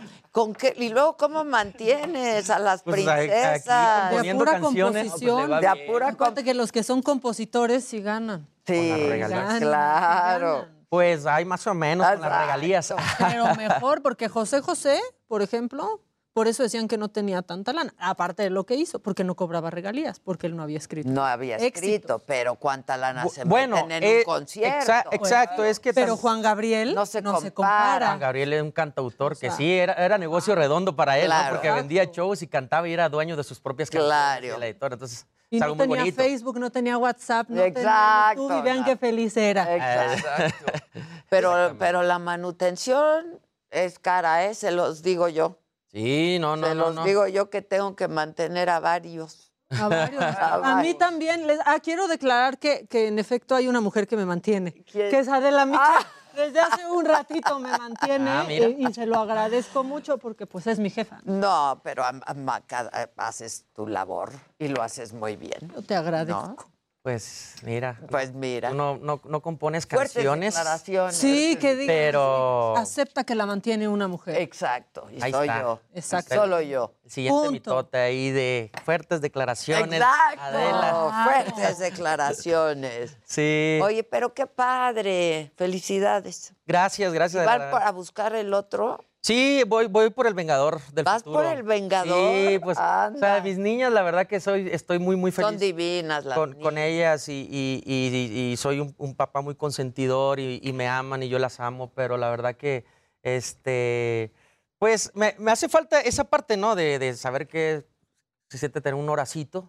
Sin embargo, si no, si no sale, no pasa nada. Pues o sea, sí. yo estoy feliz Las con, niñas son con divinas. mis Es niñas. que luego llegan como de que al séptimo buscando al niño. No, y las niñas Y adoran al papá, ¿eh? Claro. Sí, la relación entre, entre hija y padre Sí. Como que es es más, es- fuertísima. más estrecha, ¿no? Más. Sí. Sí, sí, sí, sí. sí. Es como la del hijo y la mamá, ¿no? Que también son súper apegados el hijo y la mamá, como el- la hija Bueno, y en Los el buenos caso hijos. mío, yo la verdad soy muy a- pegada a los dos, ¿no? La verdad. Pues ojalá que traiga torta bajo el brazo, ¿no? Porque... Ojalá, manito. Porque les voy a decir una cosa, yo cuando recién me casé no tenía casa, o sea, rentaba una pequeña casita. Este, mi esposa tenía 19 años, yo tenía 24. Y, y mi regalo de bodas, fíjate que mi regalo de bodas fue precisamente cuando el dueño de la arrolladora Banda Limón, estamos hablando del- de, finales del 2006, me dice, estoy en el estudio de grabación y estoy grabando una canción tuya y va a ser el nuevo sencillo de radio. Ese es tu regalo de bodas. Y con eso... ¿Cuál fue esa? Es, fue la de. Ah, bueno, te voy a cantar un pedacito A aquí, ver, ¿no? sí, La para que dice- recordar. sí. Despierto y siento tantas ganas de verte. Y es que entre tú y yo hay una conexión. Yo soy el árbol y tú eres el río que me baña con su Tú eres mi luna y yo tu sol. Aparte, bien. Wow. Es que Gracias. todos te han grabado. Pues gracias a Dios, sí, ya es La una- MS. La MS. Yo los adoro a la MS. Yo también. Bueno, les voy a contar un poquito de, de mi trayectoria. Seguramente mucha gente, mucha- muchas personas, este, porque normalmente lo que se conoce es el artista, ¿no? Entonces, cuando escuchan las canciones, los artistas, la gente piensa que son canciones de los propios Y artistas. no, no. Y no siempre es así. En muchas ocasiones no es La mayoría de las, de las La ocasiones. mayoría de las Y- veces. Y más en artistas no. tan exitosos, ¿no? El artista pop del momento normalmente son canciones de compositor. Ah, Es Exactamente. raro que sean suyas. Y, y el, y realmente sí, se, sí merece que se le haga un poquito de justicia al, al autor que, que está detrás, porque realmente las canciones nacen de la nada, pues es como un arte de decir, aquí estoy en un momento de genialidad, estoy inspirado, voy a hacer una canción, y al final esa canción la graba un artista y es un trancazo, el artista se cotiza, llena lugares. Y, y- y la canción es parte también de mucha gente, ¿no? Entonces, cuando yo empecé con mis primeras canciones en el regional, fue cuando Arrolladora me graba de ti exclusivo, que es la que les canté ahorita, la de Que quede claro, la de Ya es muy tarde, que también fue un exitazo. la- Pero ya es muy tarde, el mal ya está hecho. Yo he sido en tu vida solo tu desecho. Que después que te divierte lo abandonas. Hoy sin remordimiento dices que te dejes sola y para colmo de mis males. Solamente Dios sabe lo mucho que te quiero y lo que te he defendido. La gente me juraba no me convenías, que tú no eras buena y yo que no creía, pues a mí no me importaba. Y así Esa sigue la es de canción. la, M- la que canta la MS, ¿no? Esa es de la arrolladora. Cuando Ah, de la, la arrolladora, arrolladora. estaba en su apogeo acá, machín, la banda MS pertenecía a la oficina de la, de la arrolladora Banda Limón y la banda MS, su sueño era ser como la arrolladora. Ah, ok, ok. Y, ok. y me decían a mí los de la banda MS, danos una canción, por favor, queremos pegar duro. Entonces es cuando viene ya la mancuerna con banda MS a partir de mi razón de ser, la que les canté ahorita. Sí, sí. Y ya vinieron muchos éxitos más como este No me pidas perdón, la de Hermosa Experiencia, que también hasta en los antros pegó duro. Hermosa experiencia es Quiero buenísima. disfrutarte de pies a cabeza. Quiero saborearte todita, completa. Mira, la maca se la sabe bien. Claro que me la sé. Entonces son, son canciones que han, han sido parte pues ya de la música popular mexicana y que, y que te digo, han sido parte de la trayectoria como compositor que muchas eh, personas eh, no saben, pero ya ahorita hay una nueva generación, ¿sí? Ahorita ya están grupos pegando duro como Grupo Firme. Es lo que te iba a decir, ¿les, les, les compones a grupo firme? De hecho, la nueva canción eh, es, es- es mía de un servidor, la que dice... ¿Qué parte no entiendes cuando te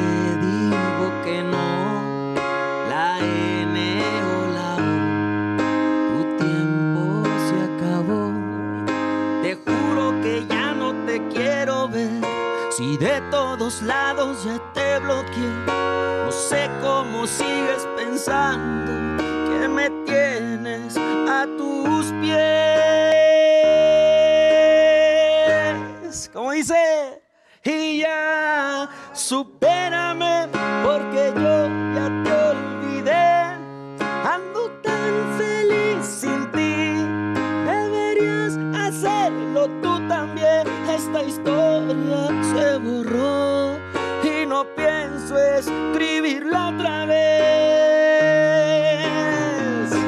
ya supera. Que ya es un éxito esa, Ese- ¿verdad? ese es- de ese es firme. un éxito actual. Y este. ¿Cuántas rolas Y tienes? verídico, y verídico. ¿Cuántas rolas? Yo creo, no llevo la cuenta de la, pero sí ya deben de ser más de mil canciones. mil Claro. canciones. Yo empecé a componer como a los 16 años. Ahorita tengo 39 años y la verdad que eh, pues ya son muchas, muchas canciones y este y es lo que más me apasiona, me apasiona mucho componer. De hecho, este Cristian Nodal, también las últimas dos canciones que sacó son mías, la de La Sinvergüenza, que este... Ándale, ¿Cómo va? esa es tuya. Sí. A ver, cuenta cómo fue cuando la compusiste. Fue por Eh, déjame, déjame echarme aquí un traguito de agua porque ya se me resecó la... bullets. Salen peines, sí, sí, sí. Ok. ¿Eh? Fíjate que esa canción... Di la verdad, ¿eh? Este, eh, yo no tengo una relación eh, muy directa con Nodal, pero sí este, un amigo mío que se llama Edgar Barrera, que es de Miami. Que lo tuvimos aquí en entrevista también. Yo creo que sí. Nominado Latin Grammy. Exacto. Ganó Latin Grammy. Él ganó como edición. productor del año, que le mando un, Sí. un abrazote a ¿Lo mi amigo. por? Sí, lo tuvimos. A mi amigo Edgar, sí, es un tipazo, muy trabajador, mexicano, orgullosamente, y que la está partiendo ya con los grupos urbanos y, y también con algunas canciones del regional. Y él sí tiene una, una muy amistad muy estrecha con, con Nodal. Ajá. Y este y nos pusimos a componer la canción de la sinvergüenza, fíjate. ¿Hace De- en Mazatlán, hace como unos, pues el año pasado, sí, como a principios del año pasado, y se la Pensé mostramos. Yo también pensé que la habías escrito. Pensé que la habían tenido que componer de un día para otro, pero no, ya tiene. Sí, Fue el o sea, año de que- pasado. De, de que la compusimos, sí, ya fue el año pasado. Pues es que vamos entrando apenas en el 2022, ¿no? Pero, pero, este, pero pues ya cuando, cuando la compones ya existe el proceso en donde la tienen que escuchar, después los tiempos para ent- entrar al estudio de grabación, después los tiempos para poderla proyectar, para lanzar la canción. Entonces, no es como que de un día para otro compongan la canción y ya el otro ya esté sonando en la calle, pues es como un Claro. proceso. Pero, pero gracias a Dios nos fue muy bien con la canción. Eh, Está buenaza. este, sí, sí. Está buenaza. está- Buenaza, sí. Sentida. Y muy Esa rola- oportuna. Y, Muy oportuna, exactamente. y, este, y otra que, se, que grabaron con los players del rancho, que se llama Dos veces. Aquí dice, cuando yo te besaba, como a nadie en este mundo me entregaba, está claro que mi amor no lo mereces. Y pa' mi mala suerte me está doliendo periderite. Híjole. Oye, ¿y con mis ángeles azules? Con mis amigos de Ángeles Azules, un saludote este, a ellos, al, al doctor, a, a todos. Hicimos gira, de hecho, el, el mes pas- el- en diciembre nos fuimos a hacer una gira en Estados Unidos cantando la canción de Amor a Primera Vista, Ándale. que, que- que- que es una canción que yo compuse, pero aparte tuve la fortuna de grabarla junto con ellos, hacer el video con Ángeles Azules Uy, qué padre. y Belinda. Y Be- es la de que cantan con Belinda. Nos aventamos como, como 24 horas literal grabando la canción. Seguidas. seguidas aquí en Ciudad de Wow. México. Y, y, pues gracias a Dios pegó mucho la canción. Nos fuimos a cantar este, en varias fechas en Estados Unidos y pues ahorita estamos preparando más canciones. Ojalá que, que me sigan grabando Los Ángeles Azules porque yo soy súper fan de ellos desde, desde muy chiquito y, y me encanta su música, me encanta su... A mí también. La verdad. Sí, son fregos. Pues cuando El fuimos al doc, concierto. al doc. Imposible sí. no bailar. Muy Cierto, en pandemia. Sí, al aire libre. Al aire libre. Y tomar junto a ti el café de las mañanas, despertarte a besos complaciéndote en mi cama, mirar tu cara, tu carita sonriente, que sepa la gente que te quiero y que me quieres sin pensar en el pasado ni el presente, no me importa amor, saber de dónde vienes, si soy el primero o el último en tu lista, yo sé bien que es amor a primera vista.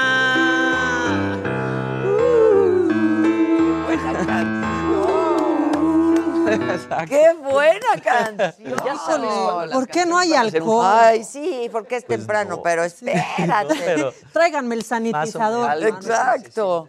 Sí, sí, pues es que a mí me no me gusta tener altas expectativas de mis canciones. Siempre yo hago las canciones poniéndole mi corazón, mi alma, mi pasión y ya que pase lo que tenga que pasar. Con ella, ¿no? Yo- y además es bien raro porque tú crees que haya canciones que van a pegar durísimo. Sí. Y a veces no nada. ocurre eso. Y luego hay otras que dices, pues no, hay una que nadie quería grabar, ¿no? Sí, sí, La sí, del sí, vaso sí, de- La de a través A del través vaso. del vaso. Exacto, esa canción todo el mundo me la batió al principio. ¿Y quién acabó cantándola? La, gra- la grabó un grupo desconocido en ese momento que se llama Grupo Arranque, en donde el vocalista era precisamente Karim León, que ahorita ya es solista y le está yendo súper bien. Pero curiosamente la graban, es un exitazo y, y se separan. Entonces Karim se hace solista y, este, y le va súper bien, pero ellos fueron los primeros, ya después la grabó, la grabó mu- muchos, la grabaron banda Sebastianes, que, que le hicieron un éxito en Estados Unidos, la grabó Lupillo Rivera, y, y ya muchos, muchas versiones. A ver cómo va. Se las voy a cantar así como tipo acústica acá. así. Saquen el tequila, güey. Dice, Ya ha estado en la saga, claro. Quisiera morirme de una buena peda, porque esto de amarte me trajo problemas. A través del vaso ya miro tu cara, las ganas de verte no se van con nada. Tengo mucha prisa por ir a buscarte, luego me arrepiento, me gana el coraje. Fue la decepción más grande que he tenido. Lo que tú me hiciste es lo peor que he vivido. ¿Se la saben? ¿Cómo dice? Dime cantinero, tú sabes de penas, a los cuantos tragos me olvido de ella.